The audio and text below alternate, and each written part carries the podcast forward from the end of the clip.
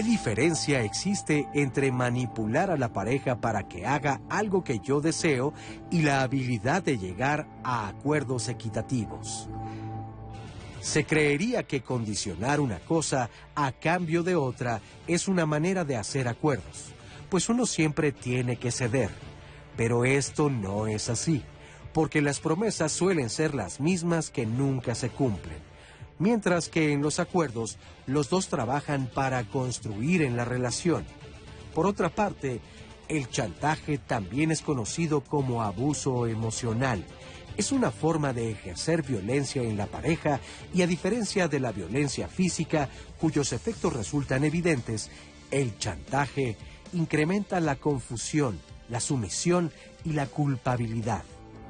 ¿Te has sentido así en tu relación? ¿Crees que podrías identificar si eres víctima de chantaje? Hoy, en Diálogos en Confianza, te invitamos a reflexionar en el chantaje y manipulación en la pareja. ¿Cómo están? Buenos días. Gracias por acompañarnos esta mañanita de viernes un poco fría aquí en la Ciudad de México, pero vamos a ir entrando en calor conforme desarrollemos el tema. Bienvenidos a estos diálogos en confianza, viernes de pareja y con este tema que resulta muy interesante, chantaje o manipulación. Empezaremos definiendo, por supuesto, estos conceptos y esperamos que al final tengamos todos muy claro si estamos incurriendo en ser esa persona que chantajea o manipula o si nosotros somos quienes resultamos ser víctimas de chantaje o manipulación. Y bueno, esperamos su testimonio, su participación y también agradezco esta mañana, por supuesto, Alberto Mujica junto con Lía Vadillo van a alternar en la interpretación en lengua de señas mexicana, pendiente de su comunicación. Anaí, como todos los viernes. Bienvenida, buenos días. Buenos días, Lupita. Muchísimas gracias. Pues muy emocionada de estar aquí dándole la bienvenida a la gente que nos está sintonizando por YouTube y por Facebook, Lupita.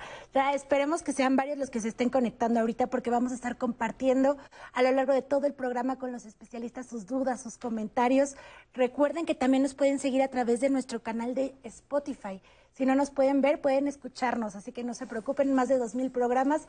Está increíble para que Diálogos esté con ustedes en todo momento. Por supuesto, nuestro blog para que lo consulte cuando ustedes gusten y márquenos durante el programa al 55 51 66 40 00. Estaré al pendiente de sus llamadas para estarlos compartiendo a lo largo del programa.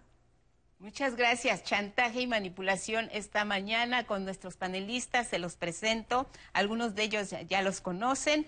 Miren, está con nosotros María Antonieta García Ramos. ¿Cómo estás? Bienvenida. Buenos días. Buenos días. Médica, especialista en sexualidad y psicoterapeuta. Gracias, gracias María Antonieta. Juan Antonio Barrera, ¿cómo estás? Muy bien, muy contento de estar con ustedes. Gracias Juan Antonio, bienvenido. Buenos días, psicólogo, psicoterapeuta y también es escritor. Y está también con nosotros esta mañana aquí en Diálogos Brenda Trujano. ¿Cómo estás, Brenda? Muy bien. Gracias por acompañarnos. Buenos días. Brenda es licenciada en Trabajo Social por parte de la Universidad Nacional Autónoma de México y ha realizado investigación sobre relaciones de poder en familias nucleares mexicanas contemporáneas. Con ellos hablaremos de chantaje y manipulación. Iniciamos con este sondeo sobre precisamente el tema. ¿Qué es para ti el chantaje? Esto nos respondieron algunos ciudadanos. Para mí el chantaje pues es una manera de manipulación. Este, pues puede demostrar incluso inseguridad de una persona a otra o de ella misma. Pues el chantaje es una forma de manipulación para hacer que otra persona haga algo que tú quieres. es una manipulación a, a cualquiera persona tener el control, ¿no? Querer tener el control de esa persona. Para querer obtener algo. No sé, algún, algún, este, algún beneficio, algo que quiere conseguir. mucha gente hace chantaje para que le den lo que, lo que piden. Cuando una persona controla todas tus emociones, tu vida y este, la forma en la que se te hace dependiente de sus emociones o de si está triste, si está contento. Es un medio para obtener algo que la gente no quiere, no quiere, no quiere ceder. Pues es una manera de manipular a, la, a las personas, ¿no? Para mí sería como obligar a la pareja a hacer una cosa que no quiere hacer. Para obtener algún beneficio. Tratar de sacar ventaja de algo. Pues vamos a ver si nuestros especialistas coinciden con las opiniones de ustedes allá en, en, la- en las calles y también opinen ustedes en casa eh, qué es el chantaje para ustedes, qué es la manipulación. ¿Son lo mismo, María Antonieta, el chantaje que la manipulación? ¿Es el mismo concepto? Eh, la- el chantaje es una forma de manipulación y la manipulación eh, forma parte de ah, toda una serie de, de acciones, de, de actos con los cuales nosotros tratamos de que la otra persona haga cosas que nos benefician a nosotros de manera consciente o inconsciente. O sea, hay cosas, eh, el chantaje y la manipulación nosotros lo utilizamos mayoritariamente en nuestras relaciones interpersonales, no solo en las relaciones de pareja, porque hemos aprendido justamente a estar más veces del lado del malestar y del lado de, eh, del dolor, del enojo, de la tristeza, del miedo, y con esto nos colocamos en relaciones de poder, donde alguien ejerce un poder sobre la otra persona. Entonces, eh, el chantaje y la manipulación van de la mano. Desde el, desde el chantaje, las personas utilizan eh, tocar las fibras sensibles de eh, para que tú puedas sentir culpa, puedas sentir vergüenza, puedas sentir eh, miedo de que la otra persona vaya a sufrir por ti y, eh, y es una forma de manipular. Muy bien. eh, ¿Nos podrías eh, dar un, un ejemplo, Juan Antonio, de chantaje y uno de manipulación o como, como van de la mano? Cuéntanos Mira, su en, eh, opinión. La manipulación, tú quieres tener el control y quieres tener el poder.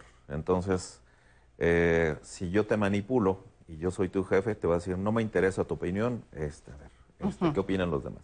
Entonces ya estoy manipulando. En el chantaje yo diría que hay una parte del chantaje y otra cosa que se llama chantaje emocional. En el chantaje solamente es como una presión que voy a hacer para que tú termines haciendo algo que yo quiero. Pero en el chantaje emocional intervienen las emociones. Una emoción muy particular es el miedo. Eh, también interviene la obligación. O sea, yo te voy a obligar a que tú hagas algo que tú no quieres, pero yo te voy a obligar. Y además, otro elemento es la culpa. Eh, si hay una relación afectiva eh, profunda, eh, por ejemplo, funciona en la pareja, o funciona con la familia, o funciona con los amigos, con las personas que no tenemos esa relación tan cercana, ¿no? O sea, yo no te puedo este, chantajear, decir, oye, si no me prestas dinero voy a ser muy este, triste. Entonces, pues tú lo resuélvelo, o sea, es tu problema, no es el mío. Pero si te lo dice la pareja, la pareja ya, híjole, es que este, casi no tengo, pero ok, te lo voy a dar, porque entonces interviene la culpa. Y la culpa es un semáforo que te permite decir en la moralidad si está bien o está mal lo que tú estás haciendo, pero también genera dolor emocional. Yo me voy a quedar muy triste en ese dolor emocional si la persona que está conmigo eh, siento como una especie de rechazo, porque el miedo y la culpa se juntan de manera muy interesante a través del miedo a la pérdida del amor. Si no le doy eso, este, el dinero o alguna acción de manera particular, me va a dejar de querer esa persona, por lo tanto, es mejor decirle que este, sí le voy a prestar o que le voy a dar tal cosa para que no abandone esa parte del amor. Pero también en la emoción del miedo eh, es una, ah, un formato muy complejo porque yo puedo sentir miedo si tengo este, terror, pavor, sumisión, eh, y entonces, como no sé identificar también el miedo, puedo suponer que este, solamente es estar así completamente aterrado y, este, ¿qué me va a decir el otro? No, a veces me siento ya con la incomodidad de que, híjole, ya me está preguntando algo, ¿qué- ¿qué me va a pedir? ¿Hacia dónde me va a llevar? Que yo no quiero hacer, pero que la otra persona sí me está presionando para que yo haga. Entonces, en estos ejemplos, por ejemplo, en el chantaje emocional, tiene que ver con la cercanía de la relación, en este caso Claro. estamos hablando de la pareja. Sí. Cuando se trata de manipulación es el control y el poder, pero sí se pueden juntar, como dice Tony, por supuesto. Entonces, una persona puede ser chantajista y además manipuladora, y este, voy a platicar más adelante algunas categorías interesantes que este, eh, andan circulando por ahí por las redes, otras que nos hemos inventado para poder identificar a los chantajistas. Eh, eso resulta chistoso, pero ya cuando te lo ejercen, por supuesto que no. Este, ya más adelante las platicamos. Muy bien, estaremos atentos a eso. Brenda, ¿cómo eh, te introduces en el tema del chantaje y la manipulación? A través de las relaciones de poder, que es un poquito que manejaba la doctora María Antonieta. Eh, creo que más allá del chantaje y la manipulación, hay una estructura de relaciones de poder en las cuales eh, como personas, antes que como pareja, como personas, hay una estructura que nos está diciendo, ¿no? Ahí hay poder. Probablemente el poder no de una forma tan radical de haces eso, te mata un poco lo que decías con la pareja, ¿no? Si no me presta, va a haber esta cuestión de culpa, ¿no? Probablemente entran relaciones de poder, ahorita un poco más adelante lo, lo ahondo más, pero ahí sí un poco en esta cuestión de cómo eh, este poder de manera, eh, digamos, como, como que no está de manera jerárquico, ¿no? Si no haces eso o te mato, ¿no? Sino que es un poco incluso prácticas eh, de la vida cotidiana inconscientes que nosotros nos reapropiamos, ¿no? ¿Qué pasa con la persona que en ese momento está siendo chantajeada, está aceptando, está identificando que la están manipulando también al mismo tiempo, María Antonieta? ¿Es fácil detectar a un chantajista? No, no necesariamente. O sea, algunas veces sí podemos detectarlo cuando ya hemos estado como muchas más veces en contacto con nosotros y hemos estado en presencia justamente de evidenciar el chantaje o de evidenciar la manipulación y podemos detectarlo, pero mayoritariamente no. Eh, y a mí me gustaría como plantear justamente esta parte de cómo nos metemos en relaciones de poder. Estamos en una sociedad que mayoritariamente nos enseña a cumplir con un deber ser. Un deber ser que es la estructura que tienes que cumplir para ser aceptado, para ser querido, para ser para no ser violentado, pero además que es un deber ser que por sí mismo maltrata a la gente. Entonces, estamos aprendiendo a estar desde unos roles de género maltratadores. Ya justo con hablar de roles de género ya estamos hablando de la relación de poder alguien que vale más y alguien que vale menos, alguien que tiene el poder y alguien y lo ejerce y alguien que tiene que cubrir con esas expectativas que se tiene. Ya estando en la relación de poder, imaginémonos que son dos áreas completamente distintas. Una, que es la de la relación de poder, donde estamos en el maltrato y la violencia, y otro donde estamos en el buen trato, donde estamos en relaciones asertivas, donde estamos en relaciones equitativas y donde nuestra comunicación, nuestra convivencia, nuestros actos son asertivos. Entonces, y estamos desde un lugar de, bien, de buen trato. Cuando nosotros nacemos y estamos creciendo, a quien tenemos enfrente de nosotros a las personas que están cubriendo nuestras necesidades y nos van enseñando que nosotros tenemos que hacernos responsables de nosotros y tenemos que valernos por nosotros mismos, pero al mismo tiempo nos van enseñando cómo debemos comportarnos en una sociedad. En este momento, estas figuras de autoridad comienzan a enseñarnos a nosotros que si no haces esto, no te voy a querer. Si no haces esto otro, te voy a dejar. Si haces esto otro, te voy a pegar.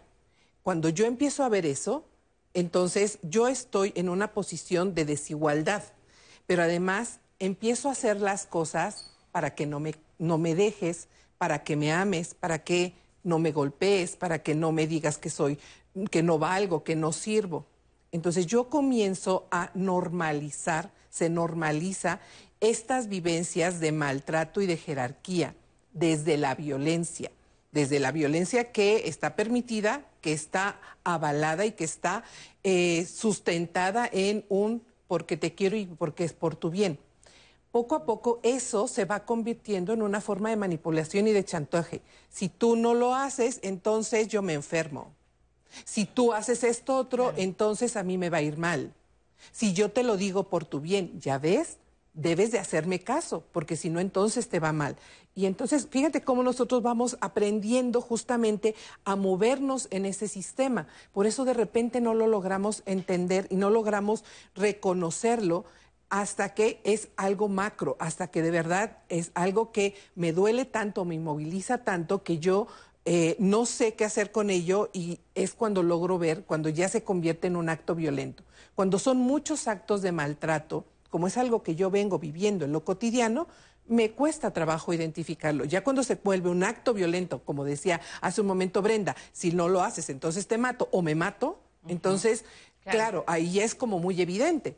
Pero como toca mi miedo, como toca justamente el si él se mata es por mi culpa y entonces yo soy una mala persona, yo no lo hice, me convierto en una mala persona, pues entonces ahí eh, cuesta por eso un, cuesta un poco de trabajo que yo lo identifique y que lo detenga aprendemos a manipular y a chantajear desde nuestro seno inmediato, que es la familia, con el ejemplo que recibimos de nuestros padres o las personas con las que estamos a cargo. Y una vez que se aprende, pues sabemos cómo responder o reaccionar para obtener algún beneficio o algún objetivo que tenemos. Así es. Eh, los invitamos a que nos compartan si de acuerdo a estas primeras impresiones de nuestros especialistas ustedes sienten que son víctimas de chantaje o incluso son personas manipuladoras o chantajistas. Volvemos para conocer su opinión en redes en este tema que estamos tratando esta mañana aquí en Diálogos en Confianza con temas de pareja,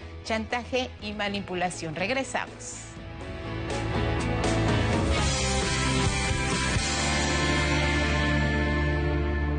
La Secretaría de Salud reporta este 21 de enero de 2021 que en México hay 115.495 casos activos y 150.645 casos sospechosos de COVID-19. 146.174 personas han fallecido y el 74.6% de los casos se ha recuperado. En esta temporada, sigue las indicaciones de las autoridades de salud. Quédate en casa, usa cubrebocas y lava tus manos frecuentemente.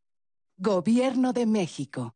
El tiempo pasa. Tú dices que has diseñado una estrategia para seguir adelante y no dejarte caer. Y nuestras ganas de compartir siguen siendo las mismas. ¿Cómo reinventarte? ¿Qué puedes hacer para ser un, mejor ser humano? Dejar una buena huella, ¿no? Los viernes seguimos teniendo una charla pendiente. Todo conecta con la emoción humana de una u otra manera. Conversando con Cristina Pacheco. Viernes, 20 horas.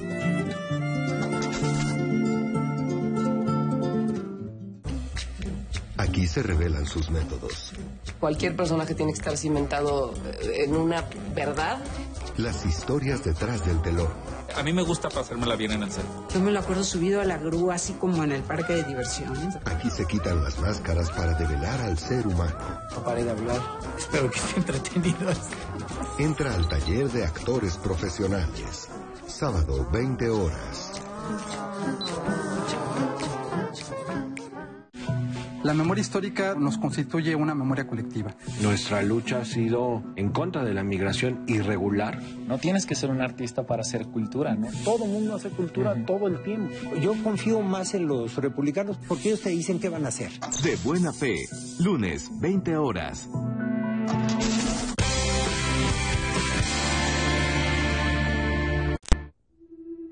Me casé cuando tenía 21 años y fue una experiencia complicada no había tenido muchas parejas antes, ni siquiera parejas estables o, en forma.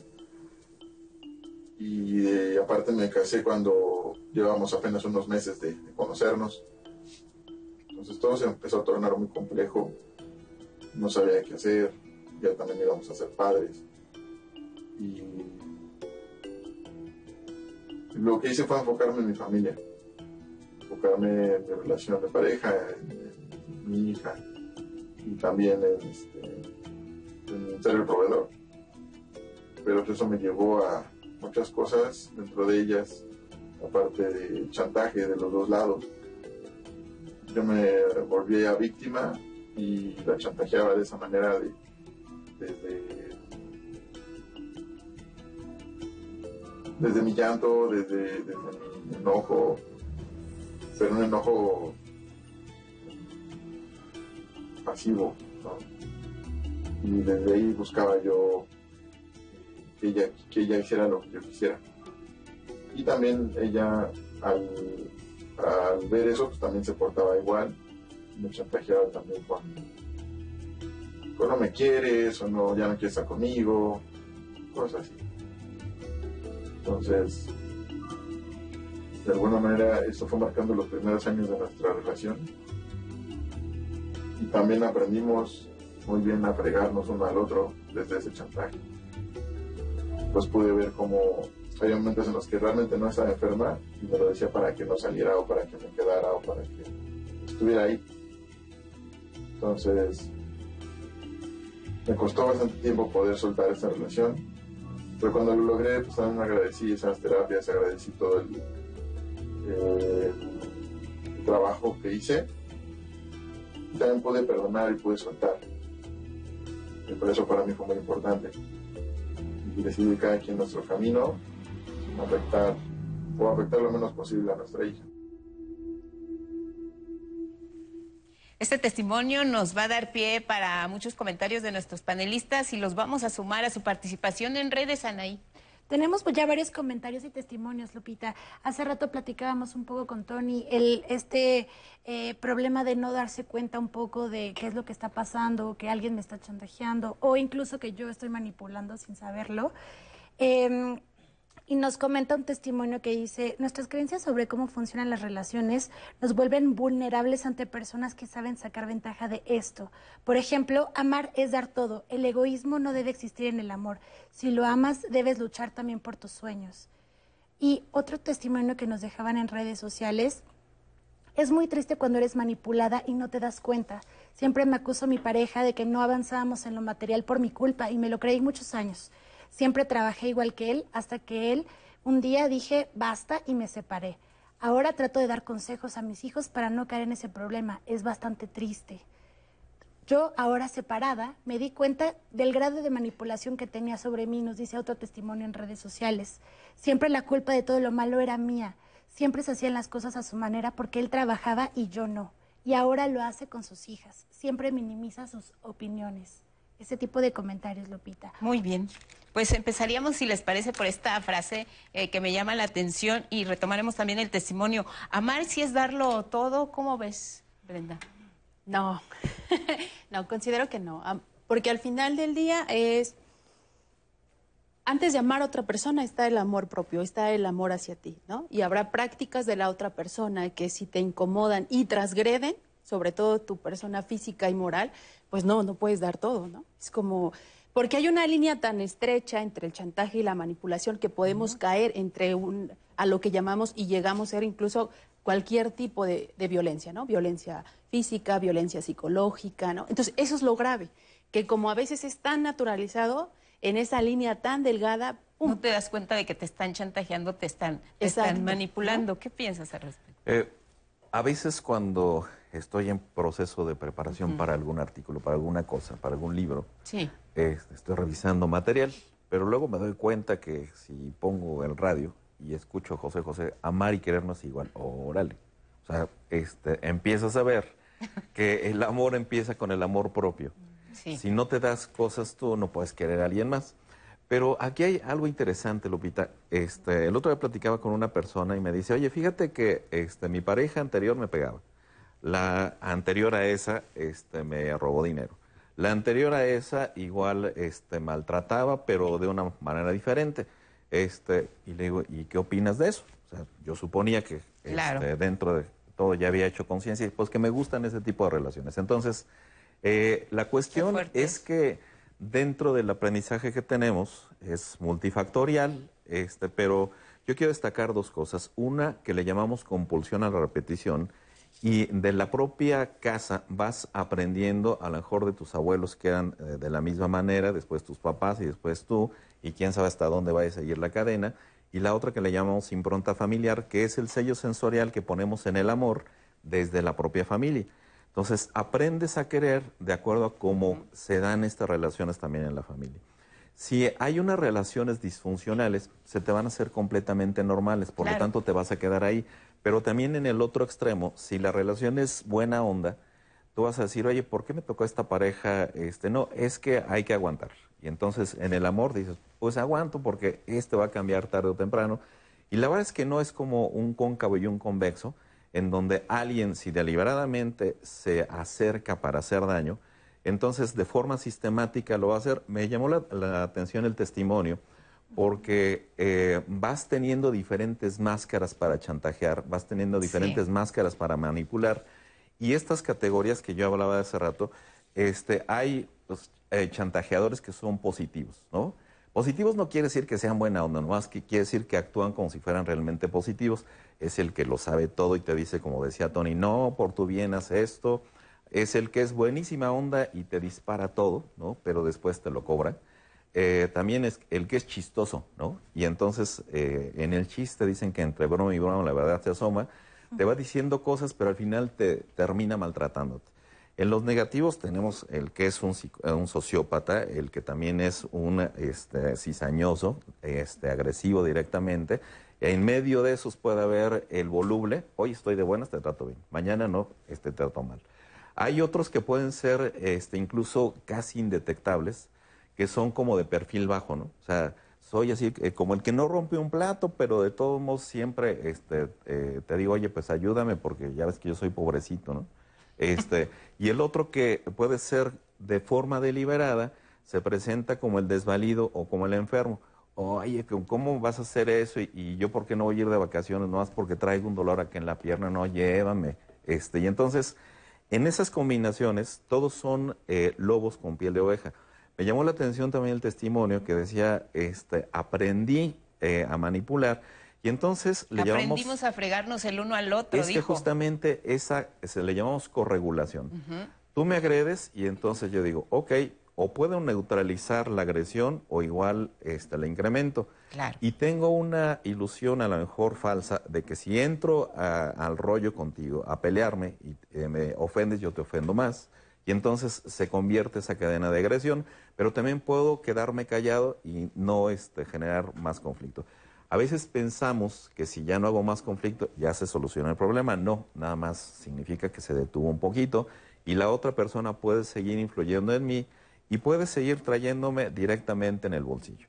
Entonces, en esta forma de este, llevarnos en las relaciones de pareja, muchas veces no nos damos cuenta porque entonces esa historia de vida de la familia se nos impacta y es imposible mejorar cuando estás en un ambiente que te creó esa misma este, situación de ser chantajista todos somos chantajeadores. Claro, todos tenemos cierto grado de, chantaje. Me llama la atención, tú dices, platicas, compartes un caso de una persona que identificó eh, sus relaciones eh, y una otra tras otra eh, repetía la misma, la misma conducta relacionado con lo que tú nos decías. Si aprendemos desde el seno familiar a que esa es como debe de ser la relación, pues ella lo veía como algo normal. En el caso del testimonio dice, me casé a los 21 años, se casó muy joven esta falta de experiencia y el detectar ya dentro de la relación que algo no estaba funcionando, eh, eh, pues nos enciende focos de alerta, que, ya no me está gustando, no sé si es mi primera o mi pareja número 10,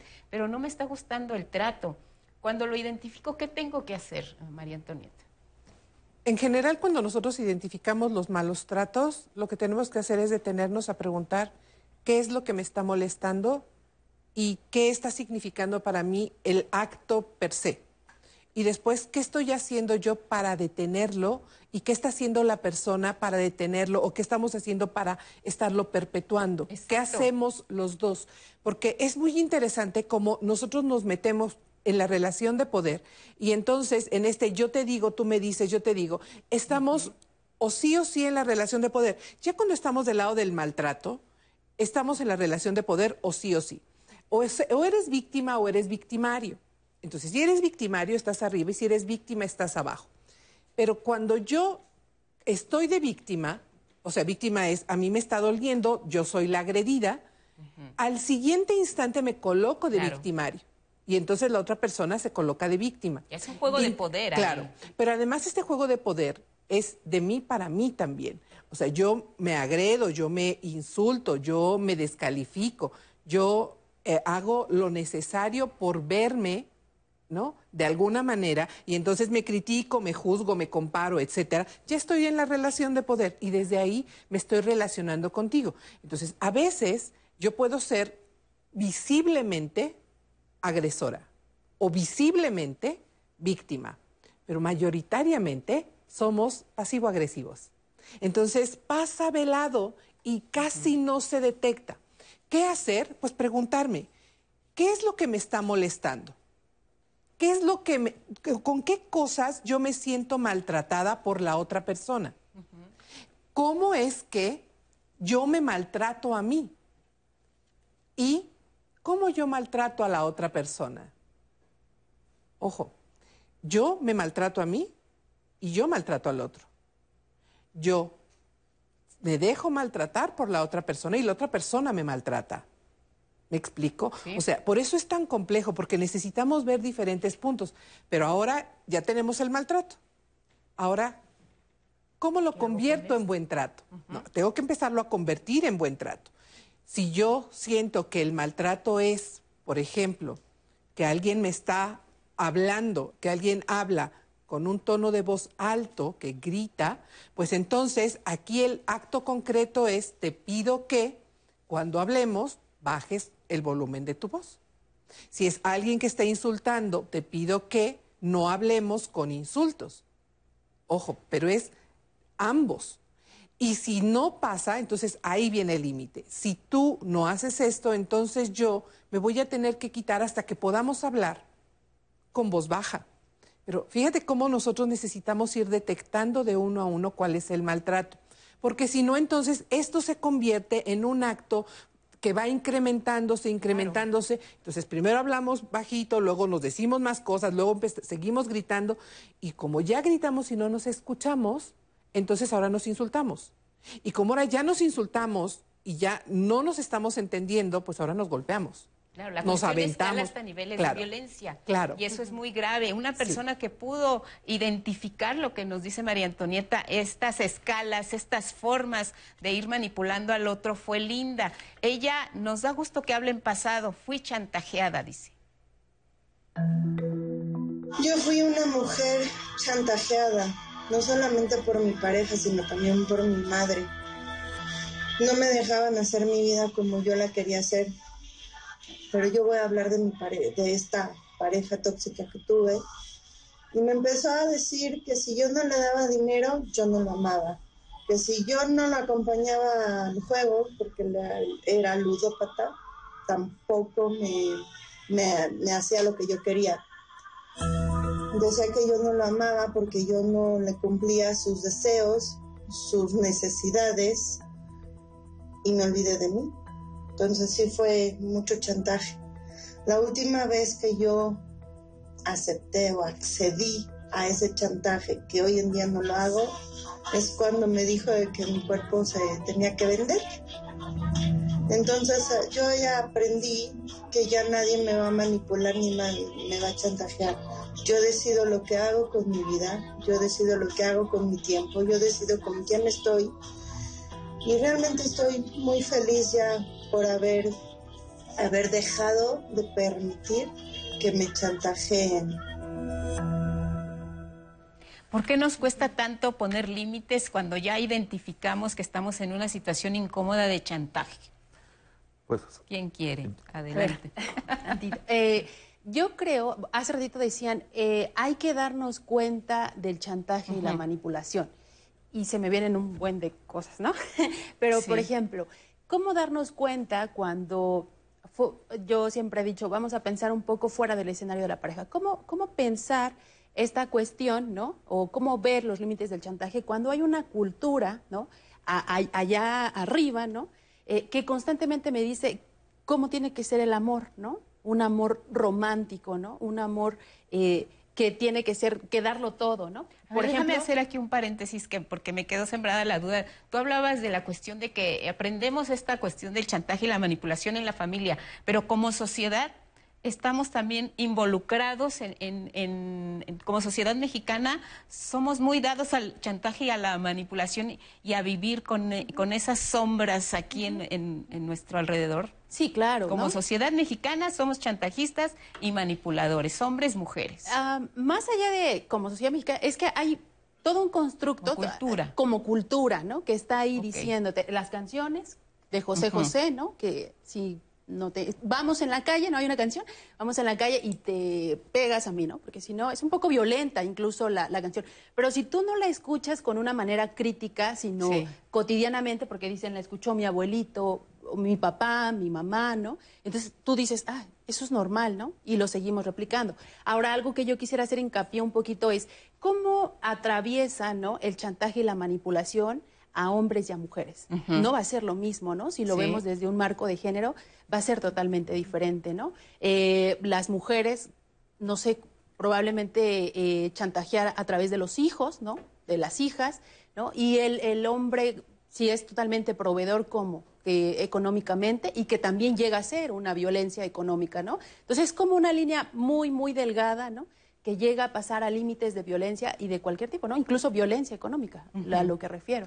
El cerebro está eh, diseñado para eh, percibir a veces una realidad y no percibir otra. Se llama modularidad cerebral. Tiene diferentes enfoques, este enfoque de género, un enfoque eh, fisiológico incluso. Y hace que si tú tienes un acto positivo, ya no voy a ver lo negativo. O sea, oye, pero si me trajo un pastel, no puede ser que sea mala persona. si me regaló un perrito, tampoco puede ser que sea una mala persona. Entonces, pero del lado del manipulador, bueno, tiene eso. Eh, va a darte cosas para después volvértelas a cobrar.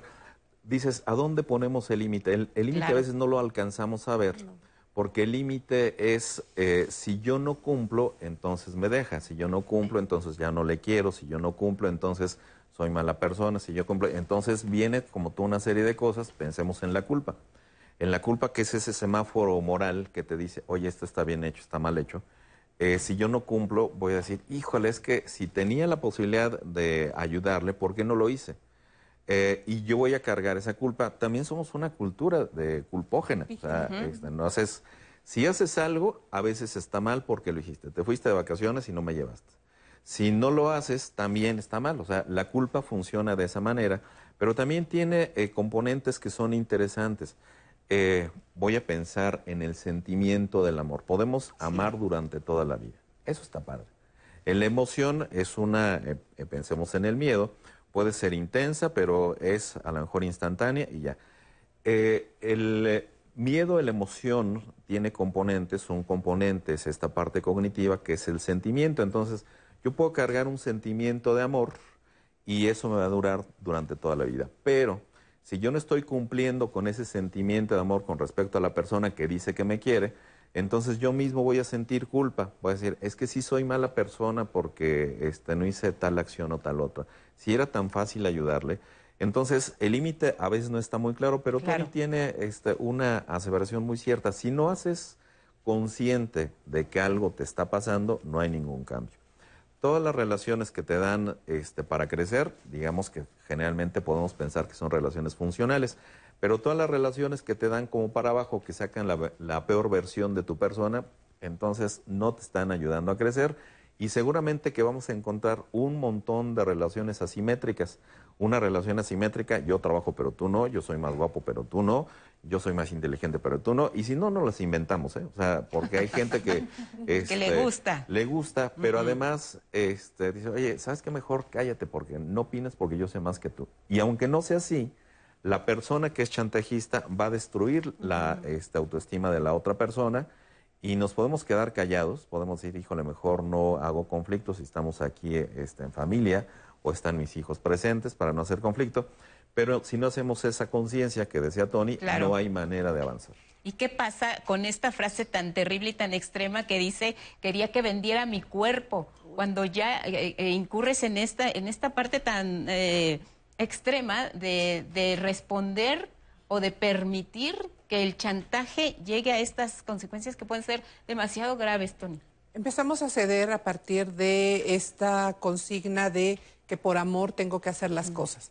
O sea, creo que hay que separarlo.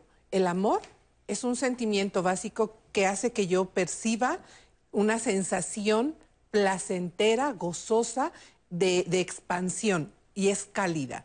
Y, e, y eso es mío, yo lo genero, yo lo percibo, yo lo siento. Pero la construcción de los actos amorosos es una construcción social. Entonces, este, si yo siento esto, entonces entra de inmediato la construcción social de si amas, entonces tienes que hacer X, Y, Z. Y tienes que demostrarlo de tal o de cual manera.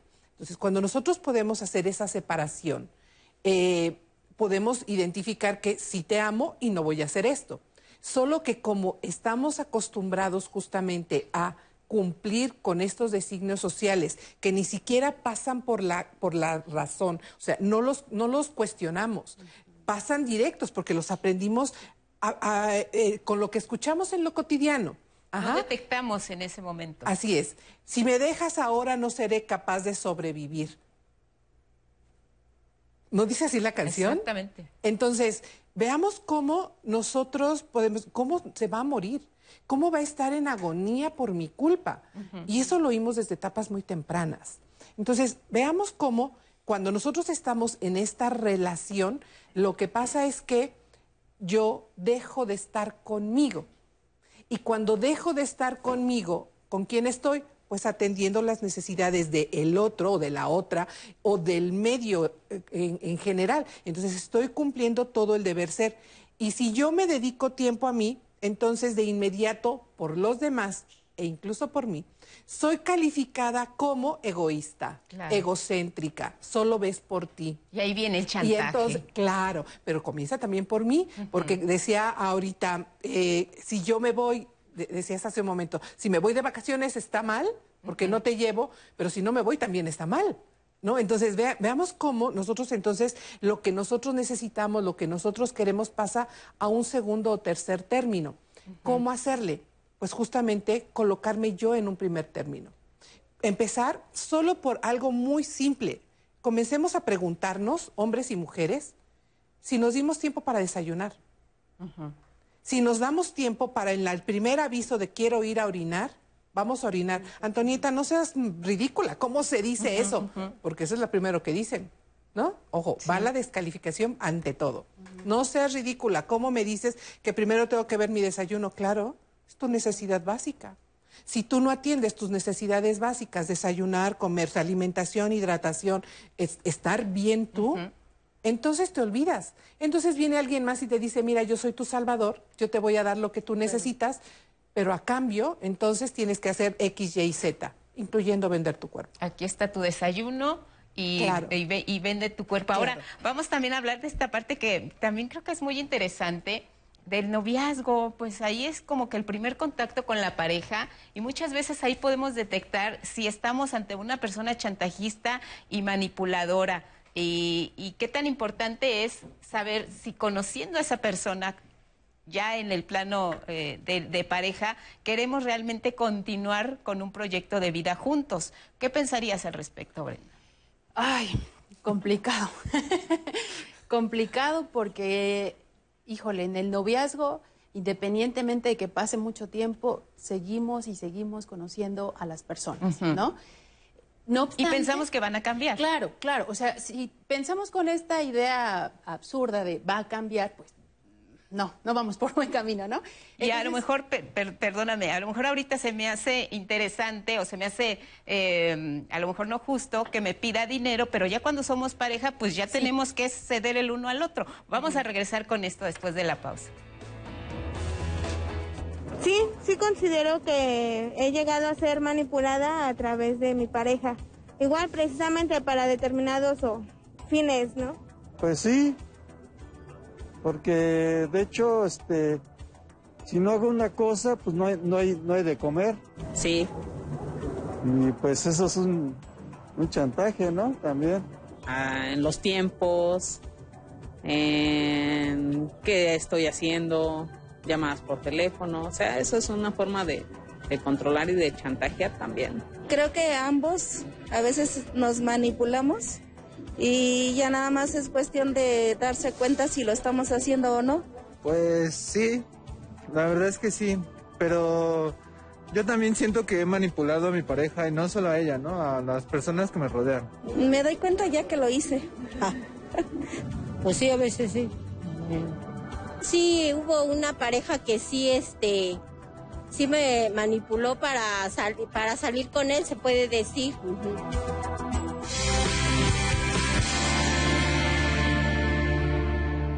Solo podemos abrazarnos así. Besarnos de lejos. Reunirnos, pero cada uno en su casa. Sabemos que son tiempos difíciles para ser joven. Pero también son buenos para participar en las decisiones importantes. Si cumples 18 antes del 6 de junio de 2021, Tramita tu INE desde ya. tienes hasta el 10 de febrero. Este 2021, contamos todas. Contamos todos. INE. Próxima estación, Hidalgo. Ricos tamales, Oaxaca. Si reconociste estos sonidos, tienes corazón chilango. Por eso, si conoces a alguien originario de la Ciudad de México que reside en el extranjero, avísale que tramite su credencial para votar para elegir a la primera figura de Diputación Migrante de la Ciudad de México en las elecciones 2021. Más información en www.ism.mx y www.votochilango.mx. El gobierno de la Cuarta Transformación garantizará que todas y todos recibamos la vacuna contra el COVID-19. Y en Morena pondremos la mitad de nuestro presupuesto para la compra de vacunas y que éstas lleguen a cada rincón del país, parejo, sin distinción social, sin influyentismo y sin corrupción. Porque la salud es un derecho, no un privilegio. Morena, la esperanza de México. Aún en la nueva normalidad, puedes armar un buen plan de fin de semana. Tamara te muestra lugares para pedir de comer o los protocolos que siguen para cuidarnos. Exposiciones que puedes conocer con sana distancia o experiencias para vivir desde tu casa. Un buen itinerario depende de una buena actitud. Viernes, 18.30 horas. Tenemos que pensar en México, un México unido y para todos. Un México sin divisiones que nos llene de orgullo. Hay quienes piensan que estamos solos, pero no lo estamos. Enlacemos nuestras manos de héroes anónimos. Vamos a proteger a nuestros hijos, a los jóvenes, a los adultos, a las mujeres y hombres, porque México es uno solo. Como tú, cada vez somos más los que soñamos con un mejor país. Cada vez somos más los que pensamos en México. PRI, la vacuna contra el COVID-19 ya está llegando a México y con ella la esperanza de un mejor futuro se levanta. Sin embargo, debes recordar que aún hay riesgo de contagio y debemos seguir cuidándonos. Quédate en casa. Si tienes que salir, usa cubrebocas. Mantén sana distancia. Lava tus manos constantemente y usa gel antibacterial. Si tienes síntomas, acude al centro de salud más cercano.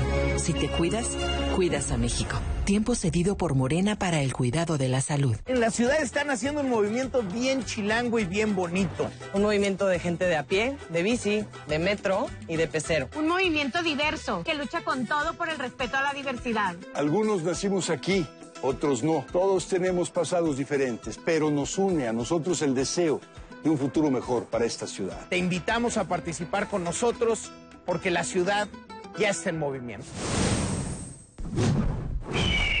Movimiento Ciudadano. Su papel es innegable en la guerra de conquista y en la historia de México. Pero, ¿de dónde venía? ¿Cómo llegó a ser traductora de Cortés? Decirle que al fin nos encontramos. Descubre la historia de Malinche. Gran final, domingo 24 de enero, 22.30 horas.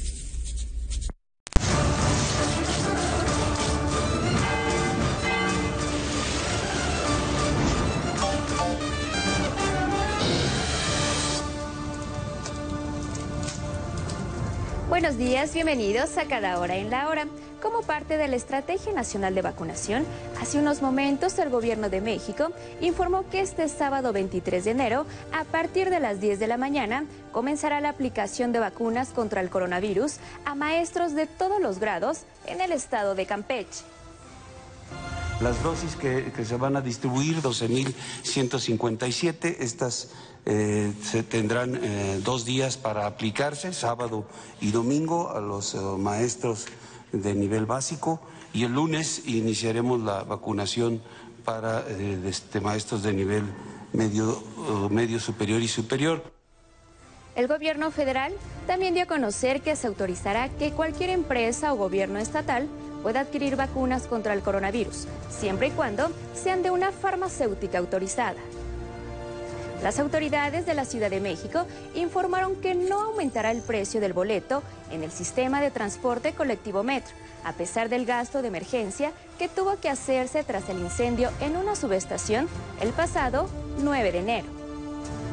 Una iniciativa ciudadana contempla la impresión de 50.000 fotografías de los rostros del personal de salud que atiende a pacientes COVID para portarlas en los trajes de protección que utilizan para dar confianza y tranquilidad a los enfermos que así puedan ver sus caras. Los trabajadores de la salud que deseen las fotografías podrán solicitarlas sin costo al correo contacto arroba. Este viernes 22 de enero entró en vigor el Tratado para la Prohibición de Armas Nucleares, que fue aprobada en 2017 por 122 naciones y ratificado por 50 estados. Este tratado es un paso fundamental para alcanzar un mundo sin armas nucleares. En el portal Contigo en la Distancia podrá ver virtualmente una representación de Entre Meses, obra de Miguel de Cervantes Saavedra, con un antecedente del Festival Cervantino, cuando el Teatro de la Universidad de Guanajuato la presentó por primera vez en 1953. Esto es todo en cada hora en la hora. A las 11 del día le tendremos más información y a las 2 de la tarde no se pierda el noticiero meridiano. Siga con nosotros en la señal del 11.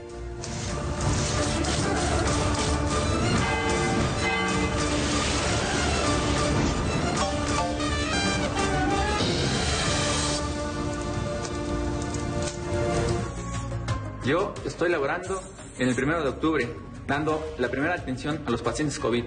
Y esta es nuestra primera arma, la protección. Mis compañeros médicos, enfermeras, ya en la actualidad estamos cansados. Nos está ganando los contagios, nos están ganando las defunciones. Pero he tenido amigos y lamentablemente eh, el COVID-19 ha tomado su vida. Soy un orgulloso egresado politécnico que en la actualidad está peleando contra el COVID.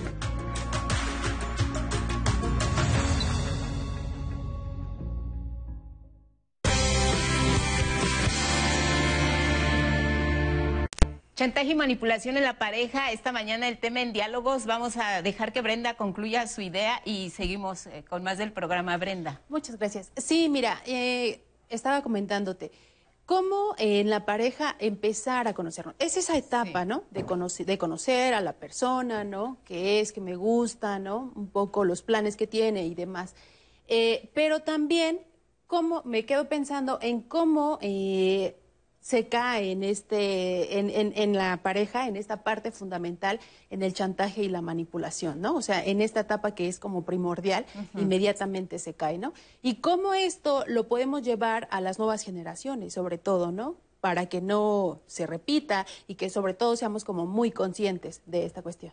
O sea, ahí es el primer contacto que tenemos con, la, con el otro y podemos identificar sus virtudes, sus cualidades, sus defectos y, demás. Sí, es relacionarme. Al final del día es relacionarme socialmente con esa persona, conocerle más en profundidad, ¿no? Llamémosle en profundidad, eh, para que cuando ya esté mi vida en pareja, pues digamos, no me di cuenta, ¿no? De, ay, demasiado tarde, ¿no? O sea, es como este primer escenario. Sí, no permitir que si dentro de la pareja, eh, como noviazgo, te manipulan y te chantajean, después piensas que el otro vaya a cambiar y, hagas de, alguna manera oficial, ya viviendo juntos y ya estando en una relación más cotidiana, hagas oficial el que te maltrate, el, pues porque ya estamos en pareja y, y sigas esperando que algún día la situación vaya a cambiar.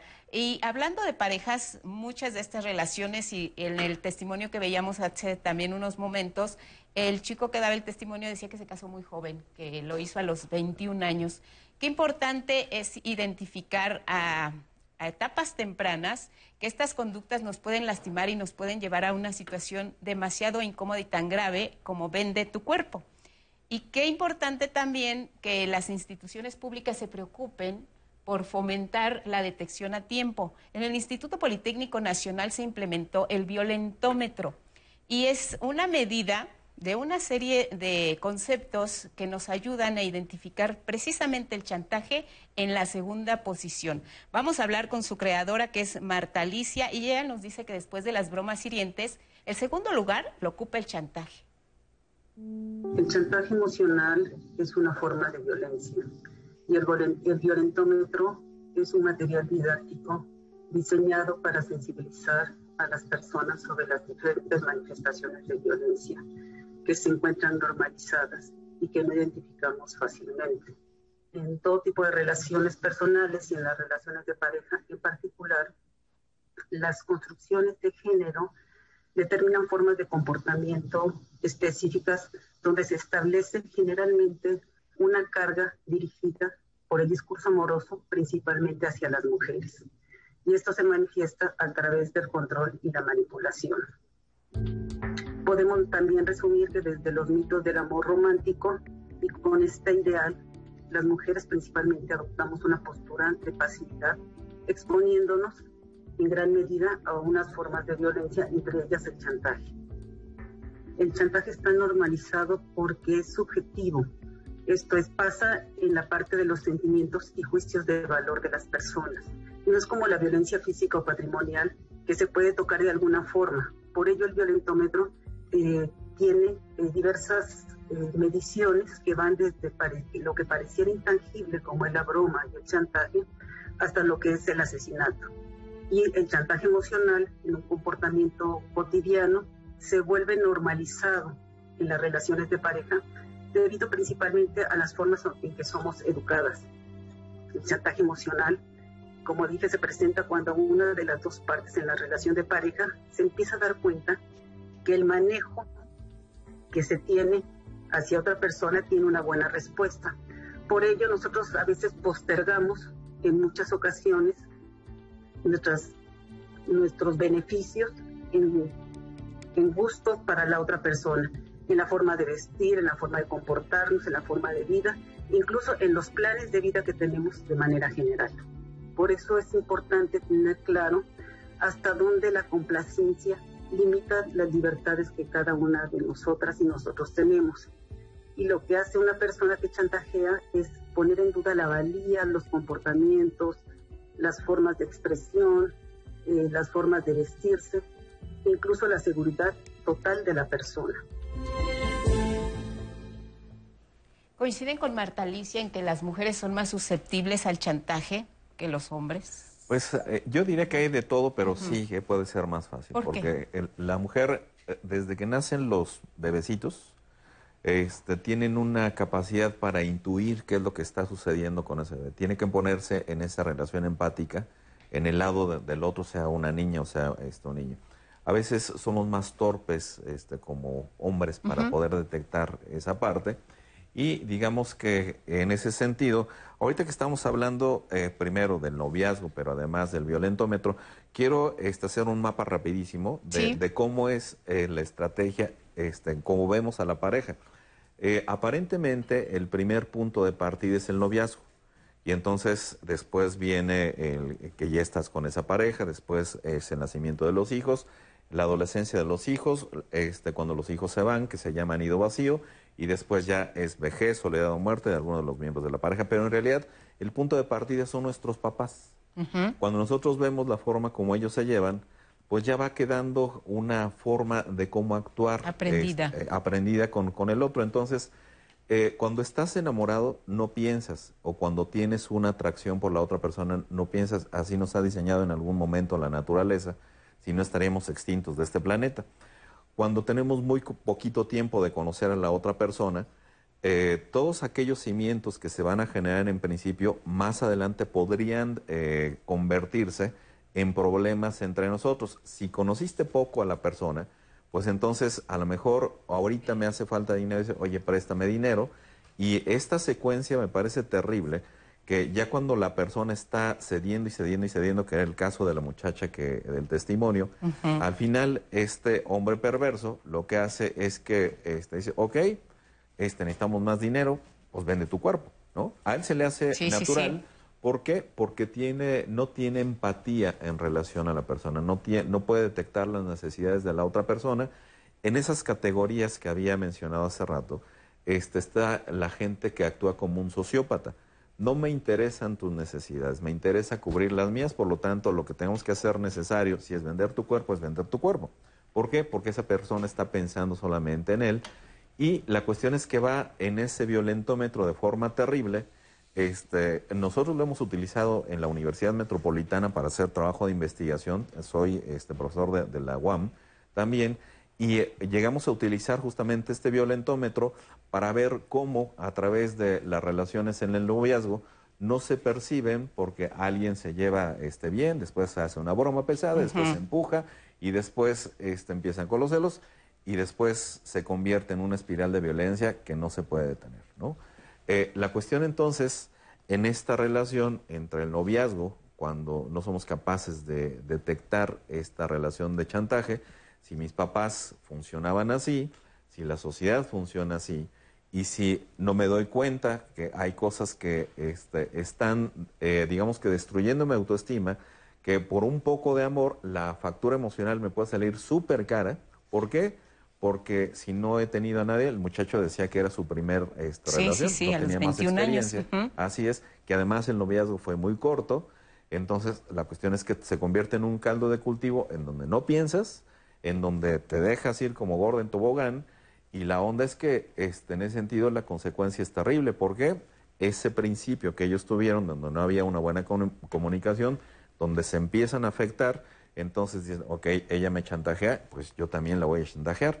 Y entonces esa espiral a veces no se puede detener. Qué bueno que esta, esta chica lo alcanzó a ver. Linda.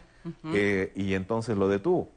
Porque hay personas que en ese sentido, si compartes también en trastornos las mismas patologías, por supuesto que no lo vas a detectar. Y es a mi rey lo va a complacer en lo que quiera, ¿no? Pero ya estamos hablando de cuestiones que nos van trascendiendo cada vez más, que el cerebro, entonces, si ya está enfermo, no solamente de este nivel de violencia, sino de algunas otras cosas más, se llama comorbilidad, cuando te enfermas de una cosa y aparte otra y aparte otra y el ambiente es negativo, bueno, pues este, es casi imposible sacar esa persona de ahí porque la propia persona no se da cuenta. Tiene que darse cuenta a veces otra persona desde el exterior. Pocas veces se llega a dar cuenta cuando llegas a, este, a un límite, pero es más fácil incluso poder ayudar a esas personas cuando desde fuera vemos que hay un maltrato que le está saliendo muy cara la factura emocional y que posiblemente le puede llevar incluso a una desgracia. Digamos que eh, por lo que nos comentas, en este recuperando el testimonio anónimo, eh, hablaba de y, y nos fregamos después entre los dos. Ahí eh, él tenía la semilla ya sembrada de- del chantaje y de la manipulación desde sus orígenes con sus, su ejemplo familiar, sus padres. Aquí, este- Y después florece ya dentro de, de lo que es esta relación de pareja. Es que fíjate, este, desde fuera es más fácil verlo. Eh, todos tenemos problemas eh, personales y en las relaciones, todos. Sí. Eh, pero ¿qué sucede en esta parte de ese testimonio? Te concentras más en la emoción. Tú me agrediste, ok, yo te voy a agredir, agredir y no te concentras en la solución del problema.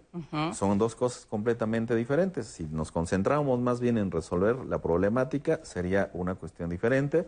Se llama inteligencia emocional cuando soy capaz de bajar mi emocionalidad decir, a ver, ok, ¿me gusta esto que estoy pasando? No. Entonces, como decía Tony, tengo que manifestar lo que no me está gustando de esta relación y tengo que poner un alto.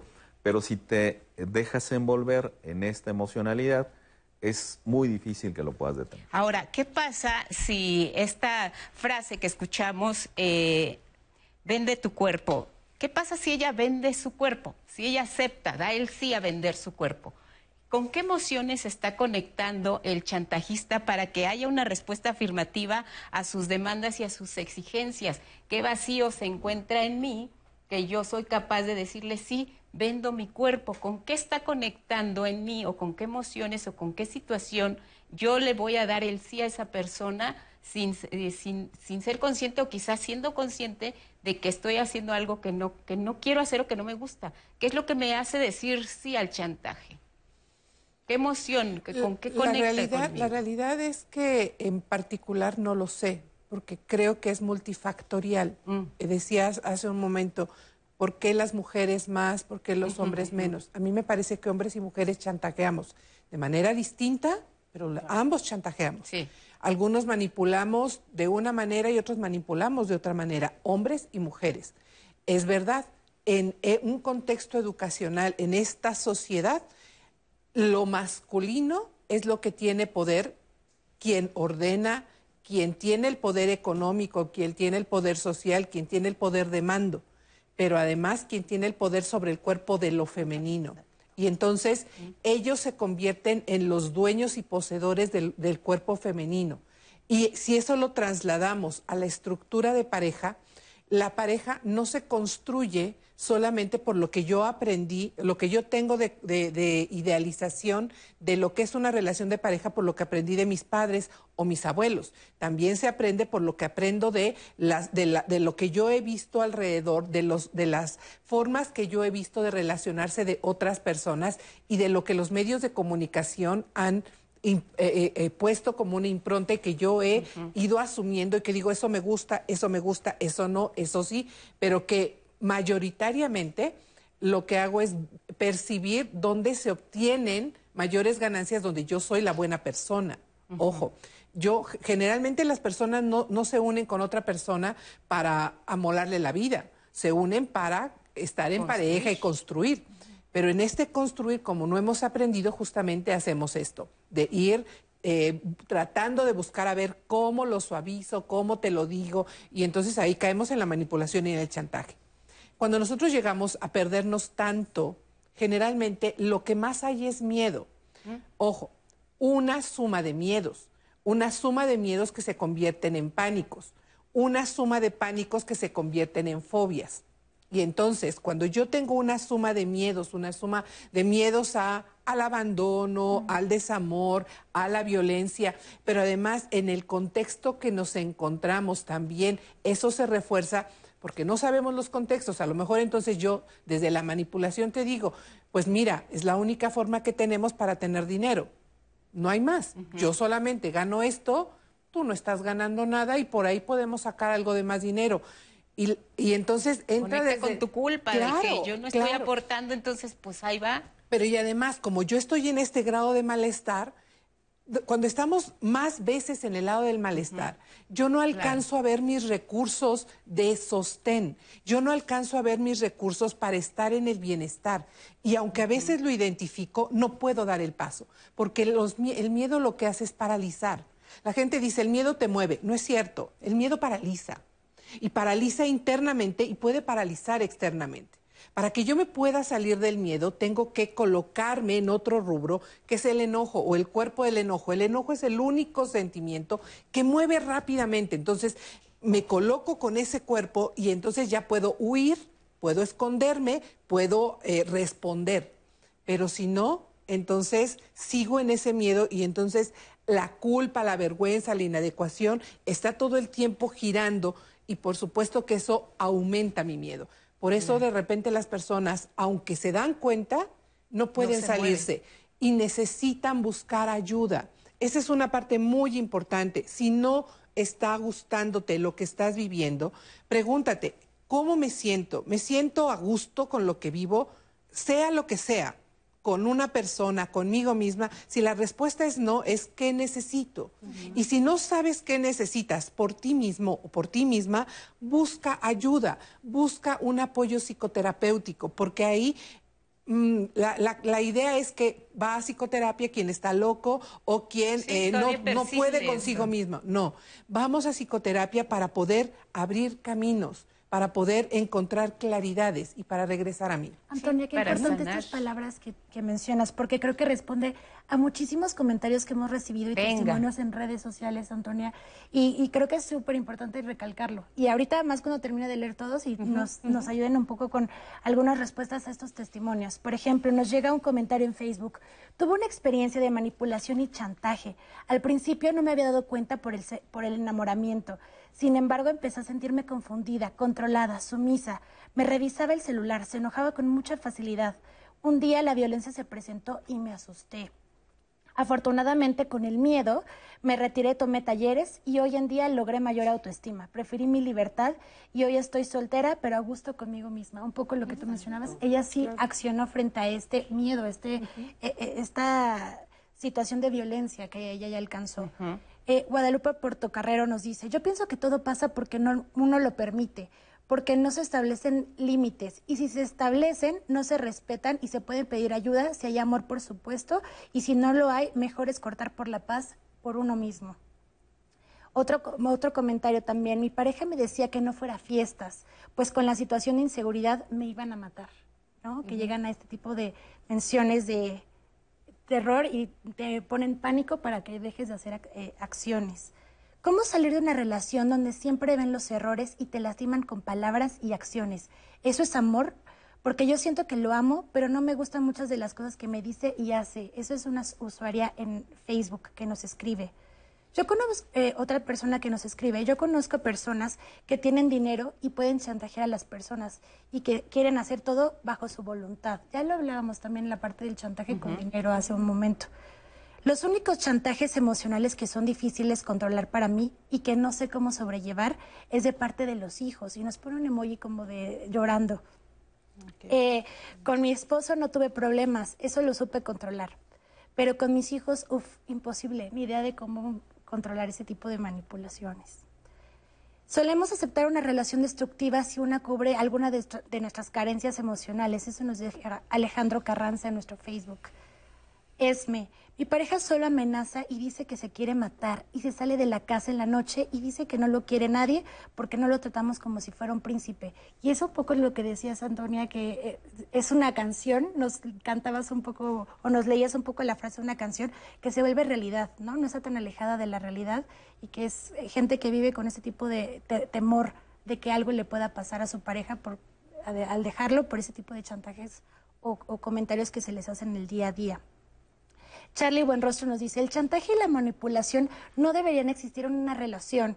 Si están o estamos juntos es por voluntad propia y luchar por conseguir objetivos propios, y no base de crear y fingir situaciones de presión hacia la otra persona para conseguir que nos quieran o que se queden con nosotros. Eso nos dice Charlie. Miguel Ángel, muchas de las personas que manipulan tienen algo o mucho de problemas de personalidad y lo asocio con cierta codependencia, porque generalmente el manipulador no es una persona empática. Nos manda muchos saludos a todos los panelistas. ¿Tendrá algo que ver el tipo de personalidad del otro para estar involucrándose en este tipo de relaciones? Nos pregunta ya de Flores. ¿Podría incluso generarse alguna patología en base con ello? También, eh, hola, soy controladora. Ya llegamos también a un testimonio de alguien que, que nos comparte este, ese tipo de situaciones. Llegó el momento que nadie me hacía caso. Me decían, quieres las cosas que se hagan en el momento que quieres y como tú quieres. Entré en descontrol. Cambié la técnica. Ahora utilizo una frase clave y es, yo sugiero, claro, acompañado por argumentos. Y me funciona, se acaban haciendo las cosas como yo quiero. Oh, perdón, como sugerí. Aprendí a imponer como una sugerencia. Eso nos deja en un comentario en Facebook. Bueno, ahorita vamos a ver si se deja de ser manipulador. Vamos a este sondeo. ¿Alguna vez has manipulado a tu pareja? Estas las respuestas. Llevo 36 años de casado. Sí, ha llegado a pasar, no. No lo dudo. No. Hubo un tiempo de la adolescencia, ¿no? Y que, pues, quería salir o algo, entonces, pues sí chantajeabas, ¿no? Sí, creo que sí. Pues yo considero que no, al contrario trato de ser muy respetuosa en ese aspecto y bueno, al final de cuentas, este, como le digo, para mí el chantaje es una manera de mostrar la inseguridad de alguien. O sea, a lo mejor condicionando algunas cosas, ¿no? Algunas cosas de familia, algunas cosas de trabajo. ¿Qué cree que no?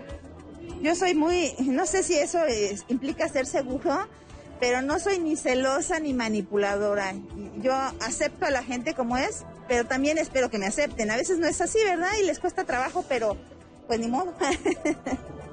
Mm, que yo me acuerde, no. No sé si a lo mejor sí, pero no creo. Yo creo que todos eh, en algún momento usamos el chantaje para el beneficio de propio. ¿Qué piensan y qué podemos recuperar de, los testimonios y también de lo que nos decían? Sobre todo, no sé si les ha llamado a ustedes la atención, igual que a mí, eh, el testimonio que nos decía Sanaí, que nos compartías, afirma, reconoce, soy controladora, de acuerdo con lo que ella misma comparte, dice, cambié eh, la forma en que me expresaba, ahora dije, yo sugiero, pero casi pone jaja, ¿no? Porque al final obtuve lo que quería. ¿Se puede dejar de ser manipulador? Eh, eh, ¿O cómo ubicamos esta, esta forma en la que ella nos comparte que al final obtenía lo que quería? Sí, claro. De otra forma, pero lo obtuvo. Pero lo obtuvo, ¿no?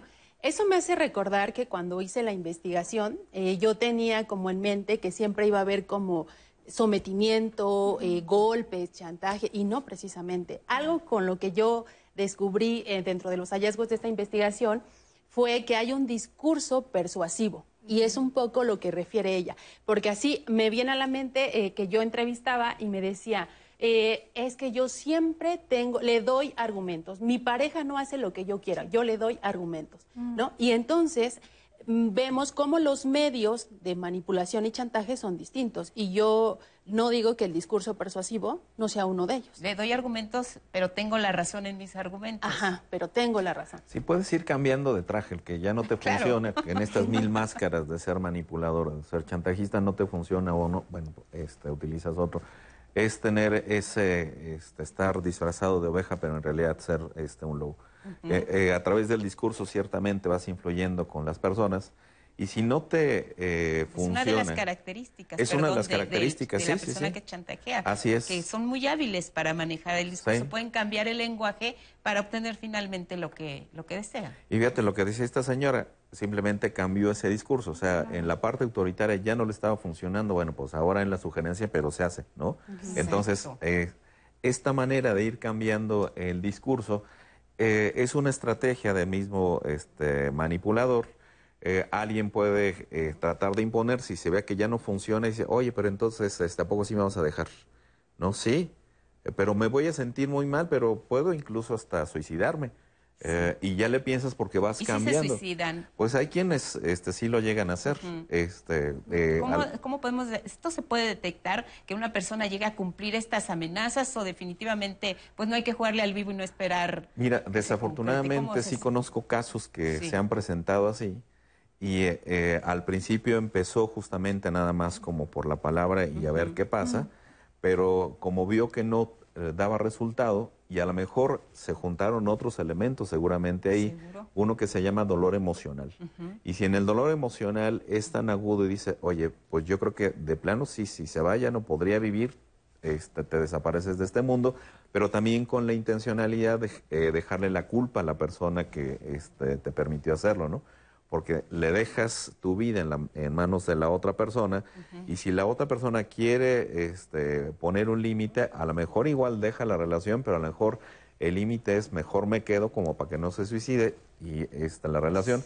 Sí pueden ser de crecimiento las relaciones, solamente que también estamos mediados por el conflicto y en el conflicto pues digamos que esa es una manera de resolverlo muy malsana. Extrema, Brenda. Y yo creo que esto de hasta llegar al asesinato y demás, eh, tiene que ver un tanto con el violentómetro, ¿no?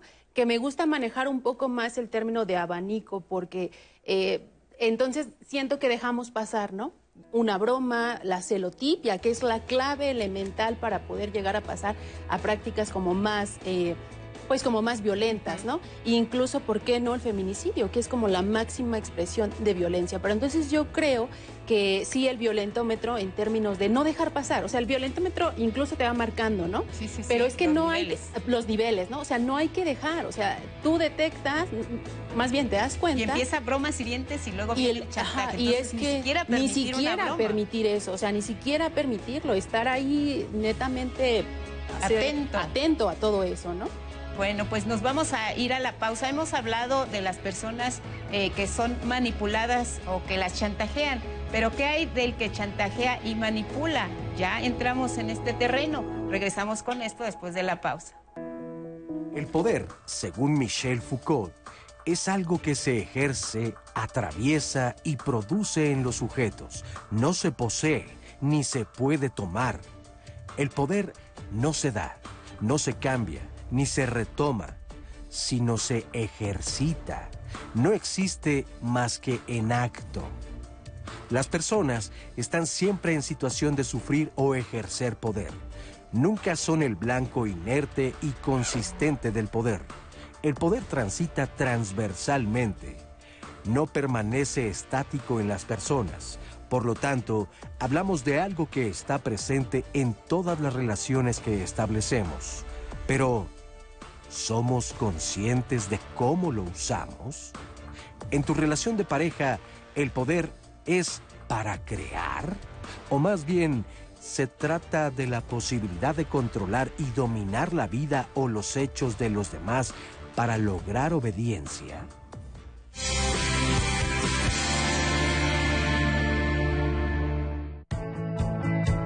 Desde el nuevo portal del 11 es más fácil sintonizar y encontrar tus programas favoritos. Accede al apartado de horarios para conocer nuestra programación del día a día. Sintonízanos en cualquier momento. En el menú selecciona En vivo y ahí encontrarás nuestras transmisiones. Explora nuestra sección Programas para que descubras lo sencillo que es encontrar nuestro contenido. Vive una experiencia renovada desde el sitio web del 11. El 11 es digital. Te amaré toda la vida. Quiero que vuelvas a mí y llevarte a la cima del cielo. Fina estampa, caballero, caballero de fina estampa. Amor. Noche Boleros y Son. Viernes, 22 horas. Me voy de ti. Cine del 11 presenta. Entreguen las armas. Yo no entrego nada. A mí quítemelas si puede. Oye, ¿no sería mejor que si las dejáramos? Porque les puede pasar algo y no tienen con qué defenderse. Bonito jefe de policía. Y no hemos cometido ningún delito. Ya lo sé, hombre, ya lo sé, pero es un capricho de la niña. ¿Qué les cuesta darle gusto, hombre? ¡Nada de capricho! Al diablo las mujeres, con Alma Rosa Aguirre y Andrés Soler, sábado, 17 horas.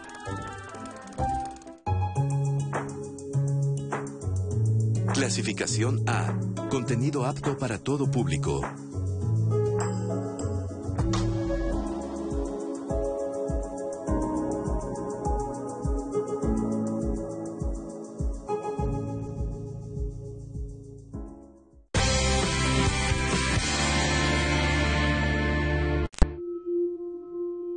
Hay distintas maneras que ahora que he hecho reflexión, eh, yo identifico que he utilizado, utilizaba y a veces llego todavía a utilizar para que puedan ser como chantajes o manipulaciones.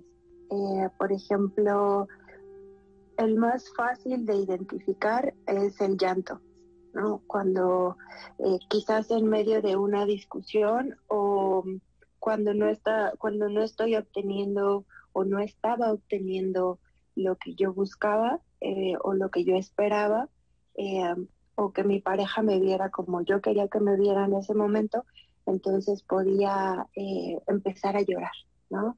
Este, ya sea, pero además de llorar, pues utilizar ese, ese llanto como, como si la otra parte lo hubiese provocado. Hay muchas formas este, de, de, manipulación también, o sea, te vas sobre una frase específica que dice tu pareja y buscas la manera de torcerla, torcerla, torcerla a tu favor, ¿no? Este, uh, y te agarras de ahí y ya no estás escuchando nada más de lo que te diga y, y, y te aferras como, como perro con hueso, ¿no? Te aferras a eso y para tratar, o sea, estás esperando que cometa un error para de ahí agarrarte, tomarlo a tu favor, volverte la víctima y entonces que, la otra persona este, se sienta mal, me dice así, tienes razón, bla, bla, bla. Y como que haz de cuenta que a la siguiente vuelta empezaba al revés y la persona que aplicaba ese chantaje ahora era él. Y yo caía y yo me enganchaba y entonces tienes la razón, yo estoy mal, este, mira, tú has estado poniendo mucho de tu parte por la vez anterior, ¿no? Entonces se hace esta dinámica, es como un carrusel y este, y entonces es una relación que, que no, no prospera porque está siempre envuelta en, en, esta, en estas manipulaciones y estos chantajes. Quizás parezca que me, río y que sonrío, pero es que es bonito cuando uno se da cuenta de los progresos que haces a través del autoconocimiento. En un momento no sabes quién eres, no te conoces, no sabes cómo llevar las relaciones y esas cosas bien raras y, y quizás hasta autodestructivas, ¿no? Creo que una de las primeras cosas que empecé a sanar este, fue mi persona, volverme a centrar en mí, eh, poderme contestar preguntas como ¿qué me gusta hacer? ¿Qué no me gusta hacer? Este, ¿Cuáles son mis hobbies? Eh, y empezar a disfrutar de hacer cosas eh, sola. Vania, gracias porque con ella resumimos gran parte de lo que hemos venido platicando de estas formas de chantaje para obtener lo que queremos. Ella habla, torcía, torcía, torcía hasta que obtenía lo que quería, el discurso persuasivo el llanto, hacerte la víctima, ya empiezas incluso a, decir, bueno, para eh, obtener esto le lloro, para obtener esto eh, bajo la mirada. Entonces empieza a hacerse hasta un deporte, ¿no? Una técnica. Y, bueno, se va uno involucrando hasta, hasta que terminas. Dice en, en, los comentarios que nos compartía Sanaí, tuve varias experiencias de manipulación una de ellas tiene que ver con los hijos, que esto es muy frecuente.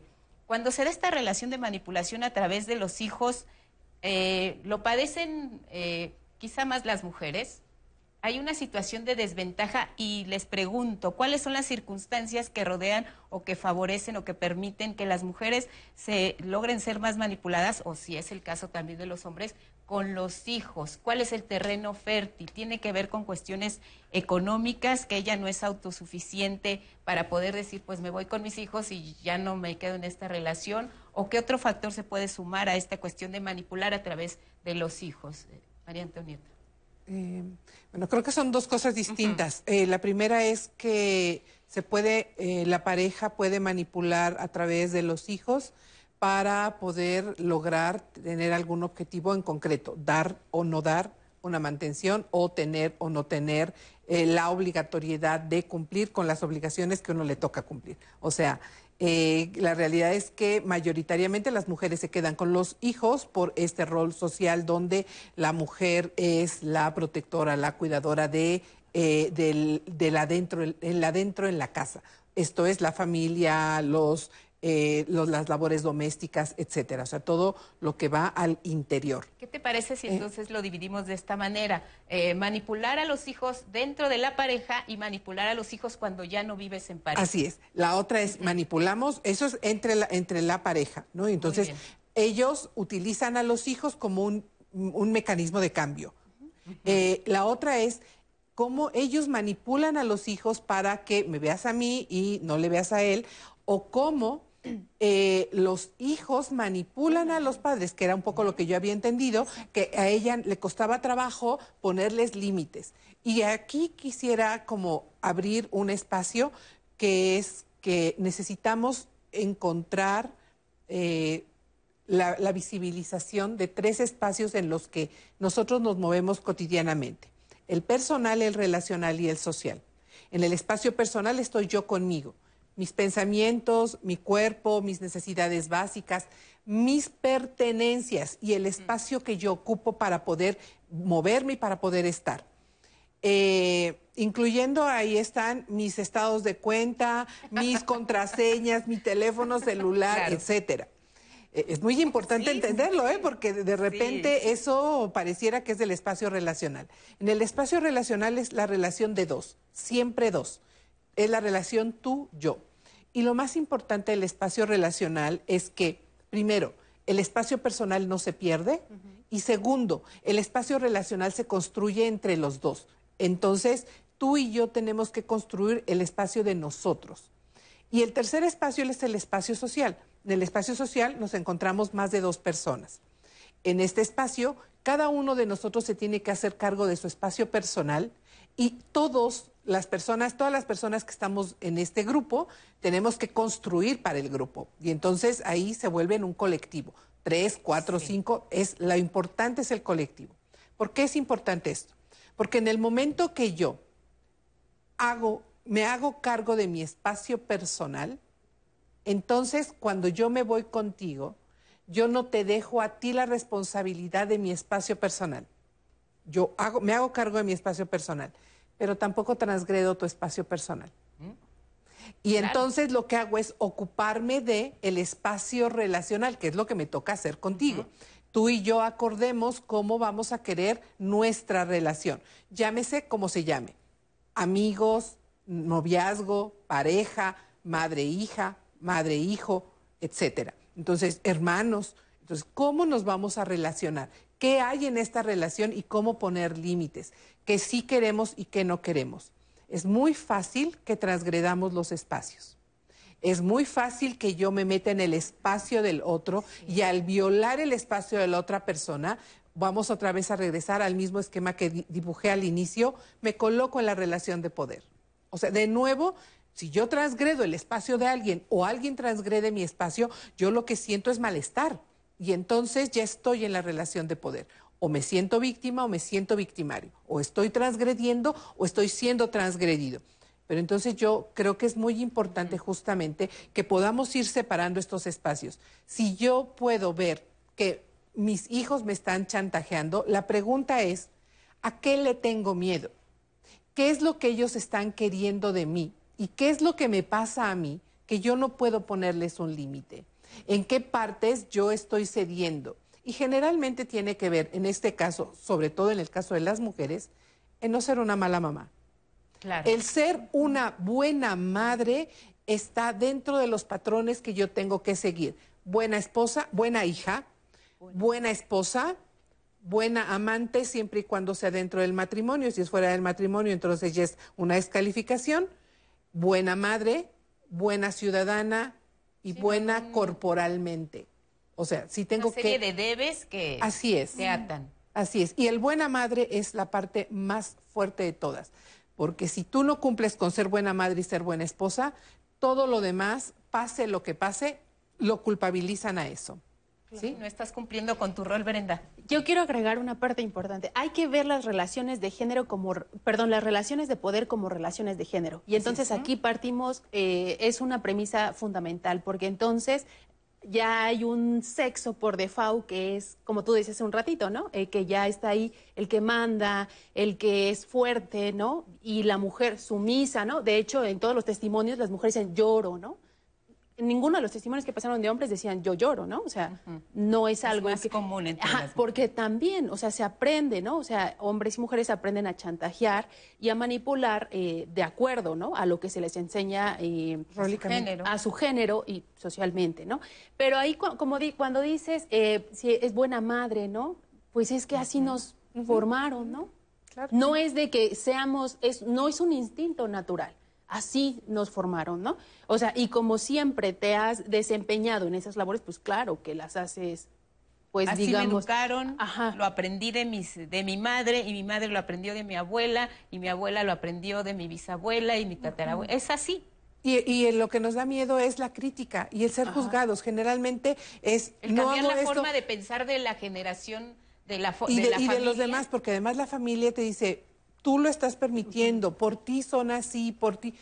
Mm, no, no, no es tan así. Hay una parte que es mía, pero otra parte es que es de la otra persona y otra parte que es de la propia persona, de cómo la persona se vive a sí misma. si lo cambias, sienten o, te, te, atacan diciendo te estás traicionando casi casi a tu clan familiar. Así, no se comportan las mujeres de esta familia. Así es. Pues vas en contra de todo un sistema, ¿no? ¿Qué significa ir en contra de todo un sistema? Es luchar En el terreno que tú decías, en el terreno social, yo agregaría de construir también ciertas prácticas, ¿no? Estas prácticas de, ¿no? O sea, no... Poner un alto, se acabó, no lo permito. Si mi abuela, mi mamá, flexibilizar, mi lo Flexibilizar nuestros roles flexibilizarlos, cuestionarlos y flexibilizarlos para poder encontrar nuevas formas de relacionarnos, nuevas formas de estar en el buen trato y entonces ir quitándole de normal a lo que nosotros tenemos como normalizado. Si tú y yo nos vemos y nos encontramos y lo primero que hacemos es darnos un golpe para saludarnos, pues entonces la siguiente cuando nos enojemos, ese golpe que es de buena onda, entre comillas, se convierte en un acto violento. De hecho, desde el inicio es un acto violento. Estoy transgrediendo tu cuerpo y estoy lastimando tu cuerpo. Entonces, veamos cómo el espacio personal ya fue transgredido. En el momento que nosotros cambiamos eso que es gracioso, eso que es de broma, eso que es un juego y que te tienes que aguantar, que lo cambiamos a poner un límite y decir, a ver, a mí no me gustan los zapes, los golpes, los aventones, los empujones, y yo no lo hago y tampoco permito que me lo hagan entonces, las cosas van a ir cambiando. Cuando yo dejo de burlarme de los demás, cuando yo dejo de criticar, de juzgar, entonces eso significa que ya no me van a criticar y a juzgar. No, de todas maneras me van a criticar, a juzgar y, yo también lo voy a hacer conmigo porque socialmente es lo que aprendemos. Sin embargo, cuando ya deja, dejo de ejercerlo y empiezo a cuestionarlo una vez y una vez más y una vez más, llega el momento en que yo puedo determinar hasta dónde si me quiero relacionar contigo. Tú no quieres cambiar y estás en tu derecho. Entonces yo, pues hasta aquí puedo estar contigo y de aquí para acá no. Y entonces yo comienzo a poner límites y por lo tanto me hago cargo de mí, de mi cuerpo, de mis pensamientos, de mi economía, de mi vida. Esto es, me empodero. Asumo mi, Asumo responsabilidad. mi responsabilidad de mí misma, de mí mismo, y por lo tanto el chantaje lo voy limitando. Me chantajeo a mí menos, chantajeo menos a los otros y puedo poner límites a los chantajes. Deja de surtir el efecto. Claro. Eh, Anaí. Tenemos varios comentarios y hablábamos hace rato también de los hijos y nos eh, comentaban también en redes sociales. Eh, Gaby nos dice, también existe la manipulación, el de los padres a los hijos. Claro. Dice, el de tú me debes por, ya no te importamos, no dejes de ver a tu Santa Madre que tanto ha hecho por ustedes, nunca dejes de ver a tu Santa Madre y todo eso que tiene que ver con la familia. También nos escriben, mi pareja me ha manipulado muchísimo y ha habido hasta violencia física. Él dice que va a terapia y que va a ir a terapia y que quiere cambiar, pero yo ya no le creo nada y yo me percibo como depresión. No sé qué hacer, si creer que esa persona sí va a cambiar o no. He leído sobre el eh, psicópata narcisista integrado. Espero lean mi caso porque necesito ayuda. Eh, también nos escriben por, por nuestra transmisión en Facebook. No creo ser manipuladora, solo me gusta que las cosas sean bien hechas. Y también nos dice, acepto que soy manipuladora diplomáticamente y con argumentos siempre lo hago. Otro testimonio que nos dejan, mi esposo siempre me chantajeó. Era muy violento y si no cedía a sus chantajes amenazaba con explotar y lo hacía. Desafortunadamente mis cuatro hijas vieron eso y ahora nos buscaron parejas parecidas a su padre. Y a veces no se han dado cuenta hasta que salen de esas relaciones o siguen ahí, ya enganchadas, eh, discultándose porque no pueden salir. Tengo un familiar, otro testimonio, que su novia le está chantajeando para que él se case con ella, prometiéndole que las cosas serán diferentes cuando ya estén casados. De otra manera, ella se la pasa dándose, dándoles pruebitas de amor. Cuando mi ex andaba con las amantes, a ellas les decía que estaba trabajando en ello y solo les daba largas mientras a mí me manipulaba diciéndome que se quería morir. Siempre se, se hacía la víctima y me decía que solo él estaba aportándome una relación. Fue horrible estar en una relación con una persona de ese tipo de, de situaciones. También nos deja Nice. Buen día, pienso que todos de alguna manera hemos sido víctimas del chantaje y también hemos chantajeado o manipulado a los demás. Por ejemplo, el bebé que llora para tener la atención de su mamá o la mamá que llora para tener cerca a sus hijos.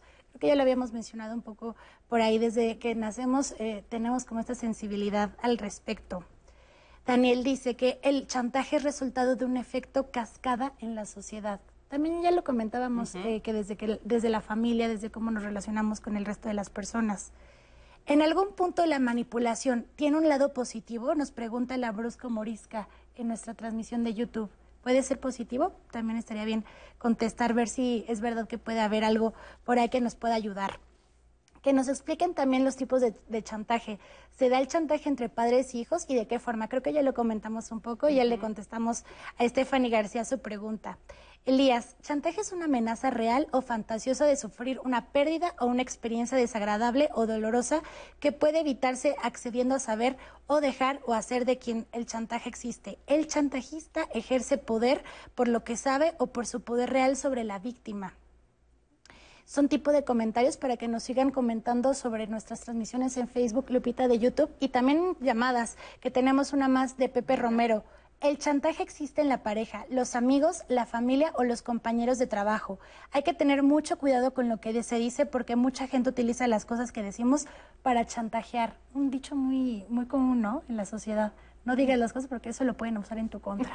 Muy bien, vamos a responder, por supuesto, a este, este llamado que nos hacen en las redes sociales. Les compartimos también una entrevista con Martín García Beltrán. Él es abogado y mediador y también comparte con nosotros gran parte de lo que él hace Eh, bueno, me llamó la atención que él dice, yo no puedo involucrarme con ninguna de las partes, simplemente por medio de las preguntas les voy sugiriendo cómo se puede eh, superar esta situación de chantaje entre pareja. Vamos a ver. Durante el divorcio, claro que es evidente, y esto se nota cuando una de las partes en el proceso pretende obtener, digamos, un beneficio desproporcionado. Y el mediador lo nota pues a través de técnicas que te enseñan en los cursos de mediación, eh, concretamente a través de la escucha activa. Entonces sí se percata uno cuando hay chantaje o, digamos abuso de parte de una de las personas que se está divorciando.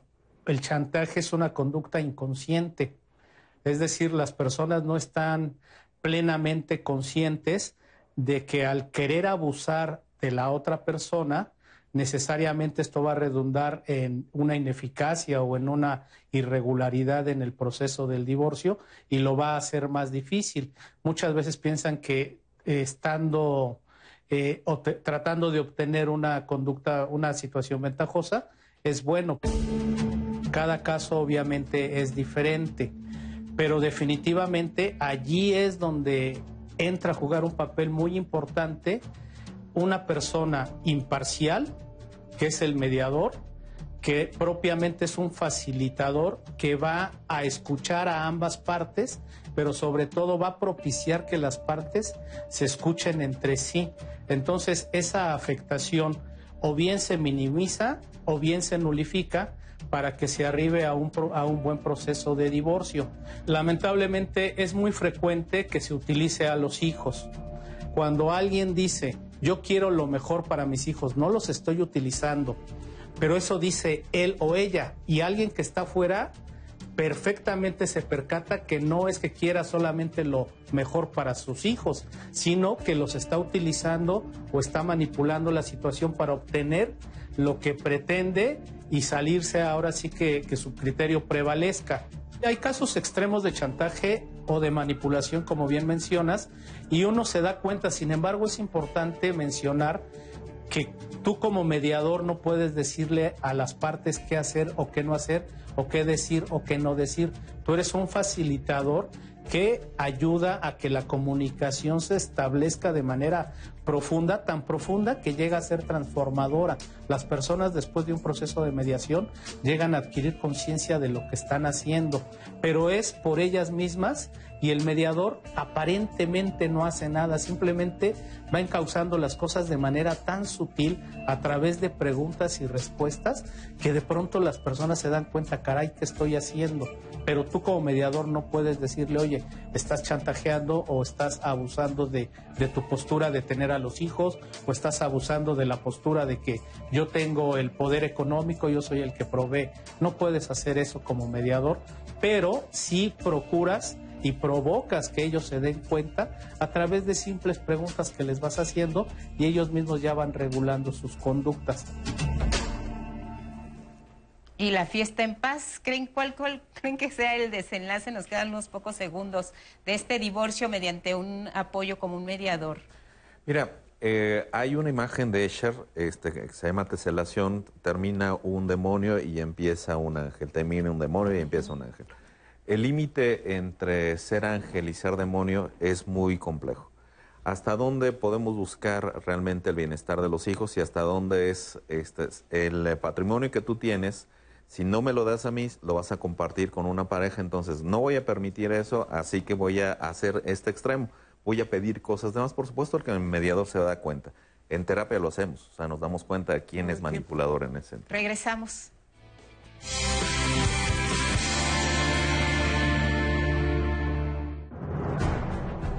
Detrás de esta majestuosidad se escondían historias turbias. It's a risk. What if something should go wrong? Under my very nose, you conduct an affair with this man. This man was a, such a bust. It's not that we're committing a crime. You'll be dead before you hit the ground. Do you hear me? Titanic, Sangre y Acero. Domingo, 21 horas.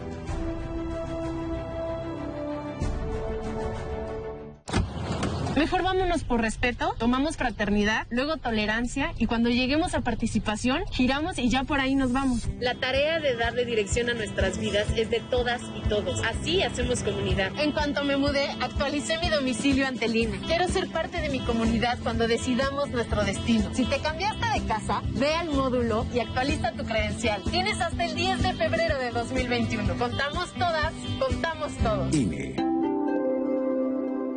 Ya inició el proceso electoral 2020-2021. Y en el Tribunal Electoral de la Ciudad de México, protegemos tus derechos político-electorales respetando todas las medidas de seguridad sanitaria. Con el fin de brindarte la atención que mereces de forma segura, habilitamos la modalidad a distancia. Llama al 55 53 40 4600. En caso de que nos visites, te invitaremos a seguir los protocolos de salud. Tribunal Electoral de la Ciudad de México, garantizando justicia en tu elección.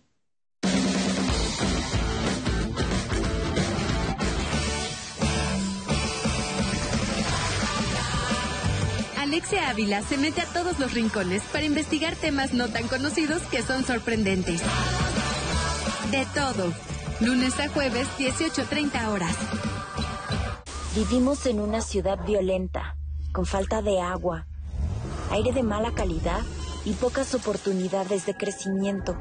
La misma forma de gobernar desde los años 90. Burocracia, lentitud y sin visión de futuro.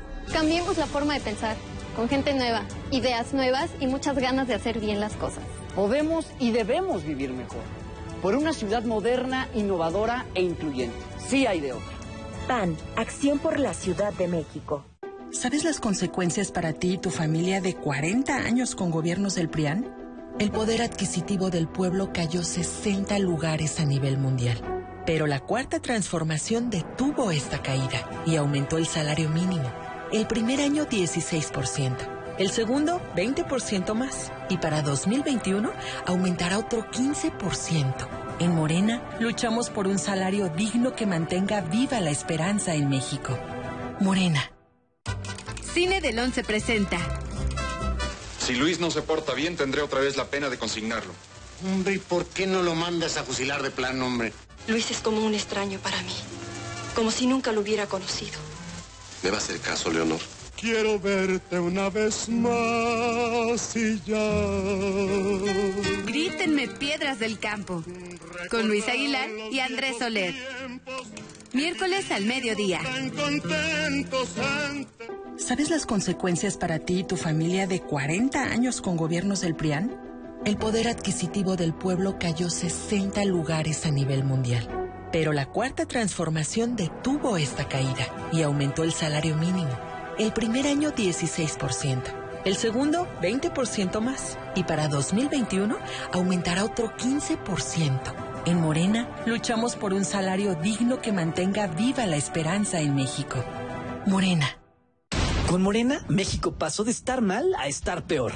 Peor en economía, seguridad y salud. Llegó la hora de corregir esto. Tienes razón si piensas que las cosas no van bien. Cifra récord en el mundo de muertes por COVID. Empresas cerrando y dejando el país. El desempleo aumentando. Inseguridad descontrolada. México necesita una visión moderna e innovadora. Piensa azul. Cambiemos hacia el futuro. Únete a Acción por México. Partido Acción Nacional.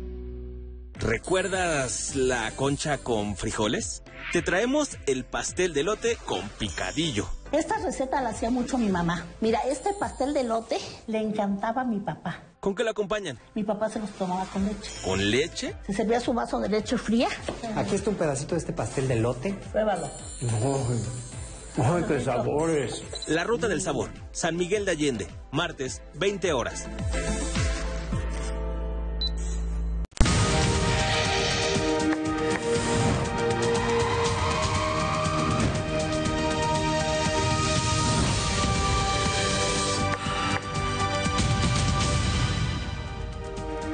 Buenos días, bienvenidos a Cada Hora en la Hora. Una excelente noticia para los maestros de Campeche.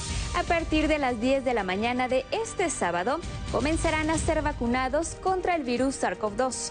En dicha entidad, la única en semáforo epidemiológico en verde, los docentes recibirán dosis de la vacuna de Pfizer BioNTech en espera de un pronto retorno a las aulas. las dosis que, se van a distribuir, 12.157. Estas eh, se tendrán eh, dos días para aplicarse, sábado y domingo, a los maestros de nivel básico. Y el lunes iniciaremos la vacunación para este, maestros de nivel medio, medio superior y superior. El secretario de la Defensa Nacional explicó que las vacunas se enviarán a cinco puntos de Campeche, Champotón, Ciudad del Carmen, Escárcega, Espúgil y Campeche, y de estos lugares se distribuirán a 81 centros de aplicación. El presidente Andrés Manuel López Obrador anunció también que a partir de hoy las empresas y los gobiernos locales del país tendrán permiso para adquirir la vacuna contra el coronavirus y aplicarla.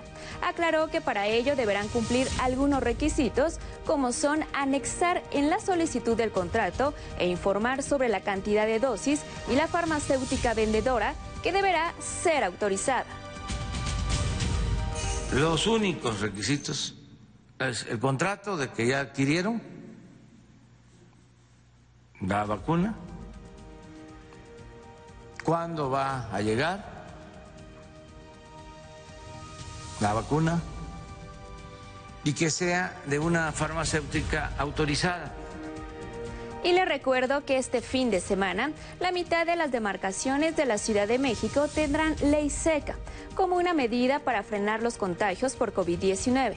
Las demarcaciones que no venderán alcohol a partir de este viernes a las 6 de la tarde y hasta las 23.59 horas del domingo son Álvaro Obregón, Azcapotzalco, Benito Juárez, Coyoacán, Cuauhtémoc, Cuajimalpa, Milpa Alta y Venustiano Carranza.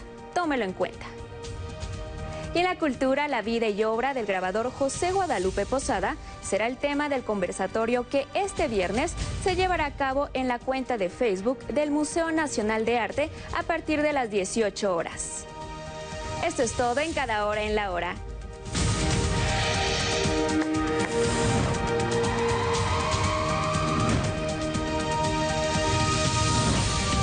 El COVID es una de las enfermedades más devastadoras que nos ha pegado en este momento. Discapacita severamente a las personas.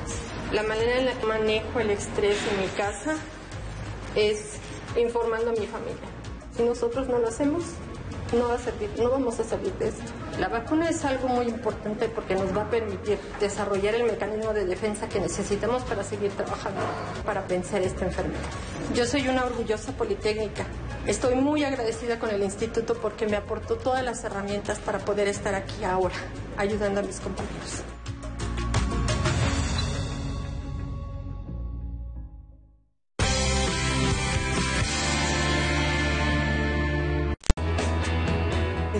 Es una forma de manipulación y la manipulación eh, forma parte de ah, toda una serie de, acciones, de actos con los cuales nosotros tratamos de que la otra persona haga cosas que nos benefician a nosotros de manera consciente o inconsciente. Y con esto nos colocamos en relaciones de poder, donde alguien ejerce un poder sobre la otra persona. Manipulación, tú quieres tener el control, y quieres tener el poder. El chantaje solamente es como una presión que voy a hacer para que tú termines haciendo algo que yo quiero. Pero en el chantaje emocional intervienen las emociones. Una emoción muy particular es el miedo yo te voy a obligar a que tú hagas algo que tú no quieres, pero yo te voy a obligar. Y además, otro elemento es la culpa. Y la culpa es un semáforo que te permite decir en la moralidad si está bien o está mal lo que tú estás haciendo. Más allá del chantaje y la manipulación, hay una estructura de relaciones de poder en las cuales, eh, como personas, antes que como pareja, incluso prácticas eh, de la vida cotidiana inconscientes que nosotros nos reapropiamos. ¿no? Estamos en una sociedad que mayoritariamente nos enseña a cumplir con un deber ser para ser aceptado, para ser querido, para ser para no ser violentado. Estamos aprendiendo a estar desde unos roles de género maltratadores. Con hablar de roles de género ya estamos hablando de la relación de poder. Se normaliza estas vivencias de maltrato y de jerarquía desde la violencia. Está permitida que está avalada y que está eh, sustentada en un porque te quiero y porque es por tu bien. Antes de amar a otra persona está el amor propio, está el amor hacia ti, ¿no? Y habrá prácticas de la otra persona que si te incomodan y transgreden sobre todo tu persona física y moral, pues no, no puedes dar todo, ¿no? Aprendes a querer de acuerdo a cómo se dan estas relaciones también en la familia. Si hay unas relaciones disfuncionales, se te van a hacer completamente normales, por lo tanto te vas a quedar ahí. El amor es un sentimiento básico que hace que yo perciba una sensación placentera, gozosa, de, de expansión y es cálida. Pero la construcción de los actos amorosos es una construcción social. Eh, La pareja puede manipular a través de los hijos para poder lograr tener algún objetivo en concreto. Pues cuando es necesario decir no, pues digo no. Yo siento que tengo valor propio de saber quién soy, ¿no? Y decir hasta dónde y tener límites. Luego, por ejemplo, ella me dice que vayamos con su mamá y como ahora en este tiempo le digo no, no, no, no vamos con tu mamá porque po- ya le explico, por esto le vayamos a llevar el virus y no, ¿para qué quieres, no? Sí, en algún momento, sí. No, pero sí a veces se ha utilizado el chantaje. Como por ejemplo, este, mm, en la intimidad, si yo no quería estar con él, pues le decía que no. No, porque yo la trato como una reina, para mí siempre le concedo todo. Pues no, la verdad no. Siempre traté de darme a respetar y darme mi lugar. Es muy difícil para mí decirle no a una persona que amo, entonces no. No, porque al final del día yo creo que lo importante, digo, es importante estar bien como pareja, pero es importante estar bien conmigo misma. Hay veces que le digo no y le doy los motivos eh, del por qué no. Ahorita ya no, ya no, ya no, a este tiempo ya no, ya, ya estamos equilibrados. ¿Qué será que con los años ya nos es más fácil decir que no? ¿Qué piensan sobre esto? Brenda. Yo digo que sí, a partir de las experiencias propias que una tiene, de los aprendizajes, incluso de esas prácticas que en algún momento llegaste a, ten- a tener, tuve, ¿no? En particular, y que no me hicieron sentir cómoda, fue cuando dije, no, o sea, no me gusta, ¿no? También hay un momento, creo que en ese, en ese trance de conocerte mejor a ti, hay un momento de qué me gusta, qué no me gusta, qué sí quiero, qué no quiero, qué acepto, qué no acepto. ¿no? Eh, ¿Es fácil decir no a, a los chantajistas? ¿Cómo ves? Es fácil, no es difícil. Es Este, difícil. Sí, es muy difícil porque eh, ¿cómo le dices no a la persona que quieres, a la persona que amas? Hablamos de los hijos, o sea, eh, quieren los hijos un juguete, ¿cómo le dices no? Si a lo mejor has estado ocupado como papá eh, eh, trabajando y después dices, híjole, O es sea, que... ya sabemos que nos están chantajeando, pero igual nos cuesta trabajo decirle Sí, que pero no. fíjate que ahí este, también este, quisiera ver el ángulo rápidamente de los niños. O sea, los niños se dan cuenta a quién tengo enfrente. Si tengo una figura endeble, este, entonces le puedo manipular y le puedo manejar como, como yo quiero. El problema no es ese. Este, cuando Claro. salen a la vida creen que la vida es así y pues la vida no va a ser así. Entonces, en esta parte que ya son este, cómo poner límites, el decir no es una forma de herramientas, como este, estaba preguntando Anaí, de este, eh, neutralizar, digamos, que al chantajista. Es fácil, ¿no? ¿Por qué? Porque tienes que aprender que igual está tu eh, valor como persona, tu amor propio, y que después sí está la otra persona que te puede complementar en algunas cosas, pero que tampoco es tu vida, ¿no? Entonces, el hecho de llegar como a establecer esos límites se llama inteligencia emocional y si sé manejar mis emociones, el miedo que decías, este Tony, este, eh, el miedo al abandono, el miedo que ya no me va a querer, si sé manejar más esa parte, una persona, si estoy en convivencia, no en competencia, voy a, a llevarla como más en paz. Sí hay este, formas de crecer en la relación de pareja, pero si no alcanzamos a identificar todo esto, la verdad es que nos va a llevar como en una bola de nieve a hacernos cada vez más daño. Eh, ha aparecido ahí mi página de Facebook, ahí tengo Sí. un artículo, este, lo publicaron en España, ¿Con en tu nombre está la página? Sí, está, se llama Juan Antonio Barrera mi página de Facebook. Este artículo salió ayer en España. Se llama Chantaje emocional y manipulación en la pareja. Está este, eh, Y ahí disponible ahí. tenemos muchas herramientas Ahí que tienen nos herramientas, tienen la- eh, parte de la explicación de lo que hemos estado platicando Ujú. ahora y son alternativas de solución. Muy bien, hablemos eh, de, de- de del otro un poco en el chantaje. Nos preguntan también acerca de, de, de la- de las amigas por qué nos dejamos chantajear por las amigas, que si tú no quieres ir a un lugar, ¿por qué accedes? ¿Por qué permiten los padres que los hijos los chantajeen y los manipulen para hacer, eh, obtener algo que ellos desean y que puede afectar a la relación de pareja, padres e hijos?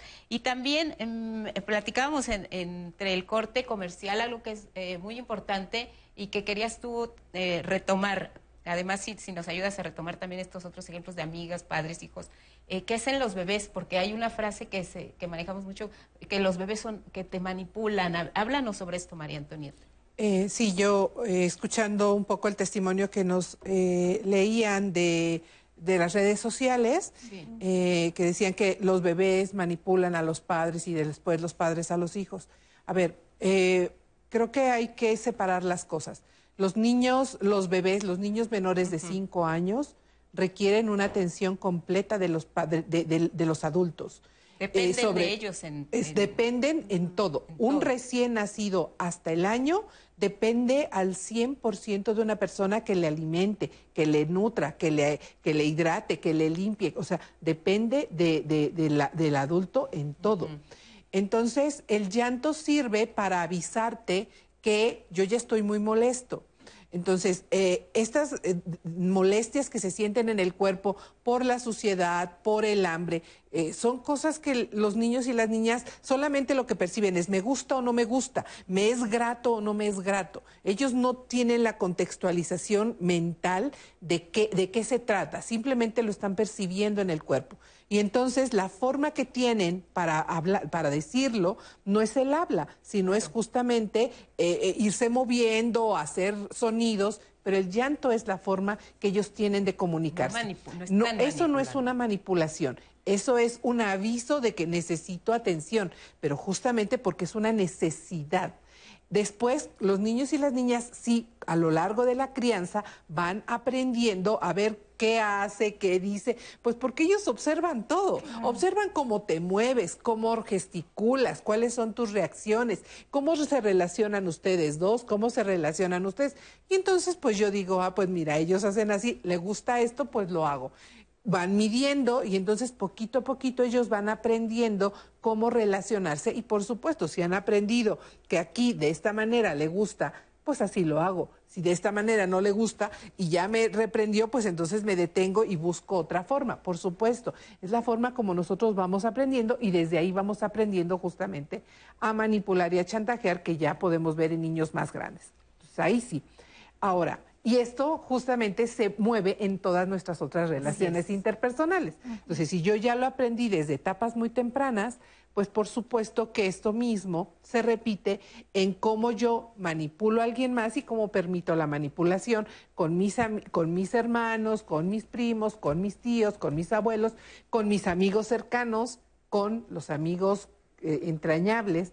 Y como en estos vínculos empieza a haber una relación afectiva, entonces, pues esto entra fácilmente, ¿no? Como se vuelve algo normalizado, pues yo no lo veo como un chantaje, yo lo veo que es pues porque me toca hacerlo como amiga, me toca hacerlo como amigo, y porque tú, yo no lo sé, pero tú me dijiste, pero eso es, eso es, eso es lo que se hace, eso es lo que se espera, ¿no?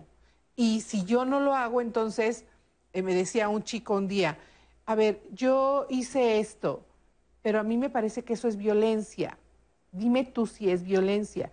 Y le decía yo, ¿cómo te sentiste? Yo me sentí mal. Y le dije a mi amigo, a ver, eso que tú haces a mí no me gusta. Y me dijo, es, eres un payaso, porque esto es un juego.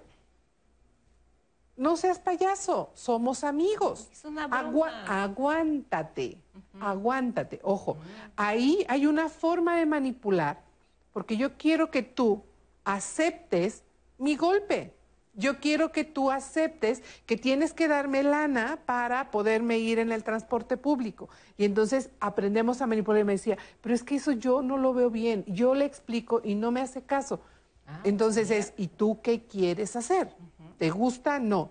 Pero yo sí quiero mantenerlo como amistad. Ok, pues entonces hay que poner una línea hasta dónde pasa permitirle a los amigos y hasta dónde no. El no no fue suficiente. El no no fue suficiente y tuvo que dejar de ser su amigo. Muy bien. ¿Qué más hay en redes, Anaí? Pues nos comenta una persona en Facebook, conozco una mujer que se dio al chantaje de su mamá por enfermedad durante toda su vida. Incluso casada hoy, la señora está en cama y no tiene vida. Está enferma y no se atiende porque ¿quién va, quién va a cuidar a su mamá? Tenemos una llamada de Juan Francisco Mesos que nos dice, tengo una reflexión para la gente para no dejarnos manipular. No debemos dejarnos manipular. No te hagas pedazos por mantener a los demás completos. Desde mi punto de vista, cuando estés con una mujer, no ves la estructura de su cuerpo, ves la estructura de su alma. Juan Francisco por llamadas. Máximo Martínez también nos dice, yo encontré una frase, tú tienes poder porque yo tengo miedo. Ya me quité el miedo con acciones, tú ya no tienes poder. Esto se da en todos lados, familia, pareja, política, en la sociedad. Felicidades al programa, nos dice Máximo, pero que se vive el chantaje en cualquier ámbito. Ya lo vimos un poco con lo que acaba de mencionarnos Antonio. Nieta, Lizeth, ¿cómo darnos cuenta del momento en que nosotros empezamos a chantajear o manipular en una relación, ya sea familia, amigos, pareja, compañeros, etcétera? ¿Por qué lo hacemos? Pero ¿cómo nos damos cuenta en qué momento ya es manipulación? Creo que el chantaje tiene más presión y carga sobre las mujeres, ya que si no deciden cumplir con las normas establecidas por la sociedad, matrimonio o cultura, siempre pesa en que está actuando de forma egoísta, que no piensa en los demás, que no está haciendo lo correcto. Y es difícil romper con eso. Lo veíamos un poco platicándolo con el tema y el rol de la mamá, ¿no? En cómo debe de ser una mamá ideal. Em, también nos dice, qué importante lo que nos confirma la doctora el trato de los menores de 5. Conozco a papás que incluso llegaron a dar nalgadas a bebés meses porque los educaron con la idea de que los bebés lloran por manipular. Y entonces también nos dice, ¿en qué momento debemos de aguantar imposiciones de chantaje de, eh, progenitores mayores? ¿Hasta qué punto debemos de hacerlo? Están eh, prevaleciendo conceptos como la culpa y el miedo.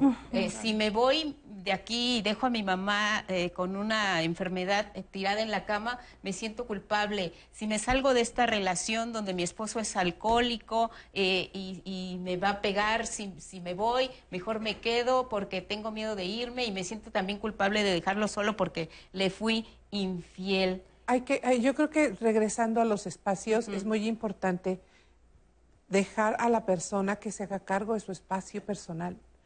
Es tu vida, es tu cuerpo, es tu decisión y es tu salud. Tú tienes la capacidad de decidir si quieres estar en bienestar o en malestar. Aunque yo quiera que tú estés en bienestar, tu bienestar es tu responsabilidad. Ojo, yo puedo acompañarte, yo puedo ayudarte, pero la responsabilidad de tu vida y de tu cuerpo, esto es, de tu espacio personal, es tuya. Oye, pero es que se ve horrible porque tu mamá necesita de ti. Ok, hay momentos en los que yo puedo eh, volcarme para poderte atender en un caso agudo, en un caso donde o sí o sí tenemos que apoyarte porque estás desmayada. Pues sí, ahí tengo que estar con todo. Pero hay otro momento donde tú te tienes que hacer cargo de ti. O, o contrato a alguien que te pueda eh, atender tus no, necesidades. Tantito. O, sea, en este momento donde yo me desbordo, está bien. Pero entonces yo tengo que hacerme cargo de mí, justamente retomando mi espacio personal y diciendo, a ver, yo hasta aquí puedo acompañar. Estos son mis límites. No puedo más, ya no, no puedo desbordarme 24-7 por 365 por 50. O sea, no puedo. Entonces lo que tengo que hacer es hasta dónde yo sí puedo para yo atender mi espacio personal, para así atenderte a ti que en mi relación contigo sí quiero, y entonces puedo contratar a alguien, ¿no? Y, ahí ya no hay esa culpa, ya no hay, y, de alguna manera neutralizamos también el chantaje de parte de la persona que está en la cama y que está demandando, si no eres tú, no quiero ver a nadie más hazte cargo, tiene, tenemos que enseñarle a la gente a hacerse cargo de sí misma. ¿Qué hacemos con el miedo, Brenda, por ejemplo, en una relación eh, en la que no nos queremos ir por miedo a la reacción del otro? Híjole, fuerte pregunta. Ah, no, pero sí, o sea, ¿cómo, ¿cómo saber? Bueno, es que de entrada no deberíamos de tener miedo, ¿no? O sea, no tendríamos por qué tener miedo. Pero si es así, y yo sé que me está afectando, ¿no? Como dice la doctora, y coincido totalmente con ella, es hacer que ella se haga cargo propia. Y incluso ese miedo yo también me hago cargo propio y me voy, ¿no? Me, retiro. tenemos que pensar en lo que, en lo que podría pasar, en las consecuencias, tener como claro qué, qué puede pasar, si me voy, qué es lo que va a pasar conmigo, con él, eh, como ver un poco más adelante y no quedarnos, como decías, tú decías muy claro, el miedo eh, te paraliza, no te permite ver, entonces hay que moverse, hay que sacudirnos un poco ese miedo y, como dicen, no ver solo el árbol, sino también el bosque. ¿Qué pasa si, si doy ese, subo ese escalón para vencer mi miedo? quizá ahí voy a tener un poco más de luz. Hay que actuar, ¿no? Sí, claro, ¿no? O sea, ver todo este abanico de qué llega a pasar, ¿no? ¿Qué va a pasar? ¿Qué pasa si me quedo? ¿Qué pasa si me voy? ¿No? Ya sé qué pasa si me quedo. Si me quedo voy a seguir eh, en esta situación donde soy víctima de chantaje y ya no quiero seguir. Eh, ¿Cómo ves la, situación? Sí, hablaste de los componentes justamente del chantaje, el miedo, eh, la, culpa, y en medio está la obligación. ¿Qué hay este, después del miedo? A lo mejor está la felicidad, pero no me atrevo a dar ese paso. A lo mejor está mi tranquilidad, pero no me atrevo a dar ese paso. A lo mejor está que yo voy a dejar de ser también diferente porque hay una, un beneficio en el estar enfermo. Si yo estoy enfermo, siempre me van a atender y socialmente voy a tener la compasión de los demás. Y por eso hablaba de diferentes máscaras de los manipuladores. Hay quien puede ser el enfermo, hay quien puede ser el manipulador directamente y además este, autoritario. Y hablamos del sabelo todo, ¿no? O sea, te lo digo por tu bien. O sea, hazlo porque yo ya sé. Este, y entonces vuelve a ser otra máscara diferente nada más. Entonces, el romper con, esa, con ese formato implica reinventarse. Si están dispuestos a reinventarse y, y necesitan ayuda, bueno, pues ahí están este, varias alternativas para enfrentar ese miedo, para romper ese esquema de chantaje y de manipulación, pero si no nos atrevemos a ser felices, la verdad es que siempre vamos a estar en el mismo lugar. ¿Por qué tenemos tanto miedo a hacernos cargo de nosotros mismos? Es lo que te iba a decir, que uno de los miedos más grandes es hacerme cargo de mí mismo, porque hemos aprendido que, y literalmente nuestra visión está hacia afuera. O sea, yo, si tú a mí me dices, ahorita tienes manchada la cara, yo le decía, oye, tengo el lápiz labial corrido por el cubrebocas o tengo manchado y me dice, no. Ok, porque yo no me lo puedo ver, pero tú sí me lo puedes ver. Entonces, yo tengo miedo a que tú me critiques, yo tengo miedo a que tú me juzgues, yo tengo miedo a que tú veas esto que yo tengo, que es feo ante la vista o feo ante el mundo. Por lo tanto, ¿dónde atiendo todo? Pues hacia afuera, porque yo afuera estoy viendo qué quieres, qué necesitas, para qué quite yo la distracción de esto que yo no sé qué hacer con ello porque no le he puesto atención. Entonces, por eso cuesta tanto trabajo percibir cómo, no, eh, percibir el miedo ahí lo tengo, pero cuesta trabajo poder dar el paso. Cuando yo ya estoy percibiendo, por eso es más fácil decir, esto no me gusta, esto me, me molesta, esto me enoja, esto me entristece, esto me frustra. Ok, ya tienes todo esto. Ahora comencemos a toda esta lista que tú tienes, ahora cada uno de ellos trata de pasarlo para acá. Esto cámbialo al buen trato, cámbialo al bienestar, cámbialo a situaciones placenteras. Nos cuesta mucho trabajo vivirnos en placer. Nos cuesta mucho trabajo decir, voy a descansar. ¿Qué estás haciendo? Estoy así, acabo de terminar de trabajar porque no sé qué, porque no sé cuánto. A ver, estoy ya acostada descansando. Ojo, nos cuesta mucho trabajo decirlo. Cuando nosotros empezamos a hacernos cargo de las partes placenteras, entonces podemos ir cambiando justamente estas formas de manipular y formas de violentarnos y violentar a otros. Sí, merezco y me puedo permitir cambiar este escenario. estamos, se trata de igual también quizá experimentar en esta cuestión eh, lo que podría ser lo contrario a lo que estoy viviendo, para ver cuál es esa experiencia y elegir si eh, me quedo con esto o me quedo con esta. Vamos a cerrar el programa. Eh, me gustaría retomar algunos comentarios finales. Empezamos contigo, Juan Antonio, por favor. Sí, mira, cuando quieres cambiar, te mete también en la incertidumbre y eso provoca miedo. O sea, es cambiar como de un miedo al otro. Sin embargo, el daño generalmente se hace de afuera hacia adentro y la reconstrucción como personas se hace de adentro hacia afuera. Si están dispuestos a hacer ese cambio, seguramente que la van a pasar mejor. Gracias, Juan Antonio. Brenda. Sí, claro. Bueno, también aprender que en ese proceso, como yo me, bueno, yo me estoy dando cuenta de cómo yo también puedo aplicar esta, este chantaje, ¿no? O esta, esta manipulación. Y me llega a pasar porque en algún momento yo me di cuenta de eso y yo dije, oh, por Dios, yo hice todo eso. Claro. claro que sí, ¿no? Sí, entonces un poco pues mirar ahí, pero no verlo nada más como pareja, sino verlo más allá, ¿no? y cómo la sociedad influye también en nosotros, ¿no? Los comentarios decían como, eh, como mucho sobre la personalidad, ¿no? Pero más allá de la personalidad hay un montón allá afuera que nos están diciendo qué hacer, cómo hacer, cómo actuar, qué no actuar, qué hacer. O sea, ahí, eso tenerlo muy presente. Bueno, ya nada más antes de irnos, el violentómetro, por si les interesa, está en redes. Chéquenlo, les puede servir. Gracias, Anaí, María Antonieta, Brenda, José, a todos en casa. Feliz fin de semana. Gracias.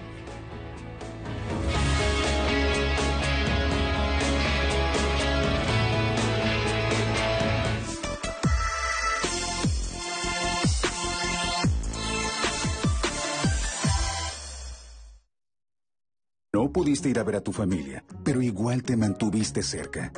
No pudiste ir a la escuela, pero igual seguiste enseñando. La contingencia sanitaria nos ha limitado, pero el INE quiere asegurarse que tu opinión cuente. Por eso, si tu INE venció en 2019 o 2020, igual te servirá para votar y como medio de identificación hasta el 6 de junio de 2021. En 2021, el voto sale y vale. Contamos todas, contamos todos. INE. I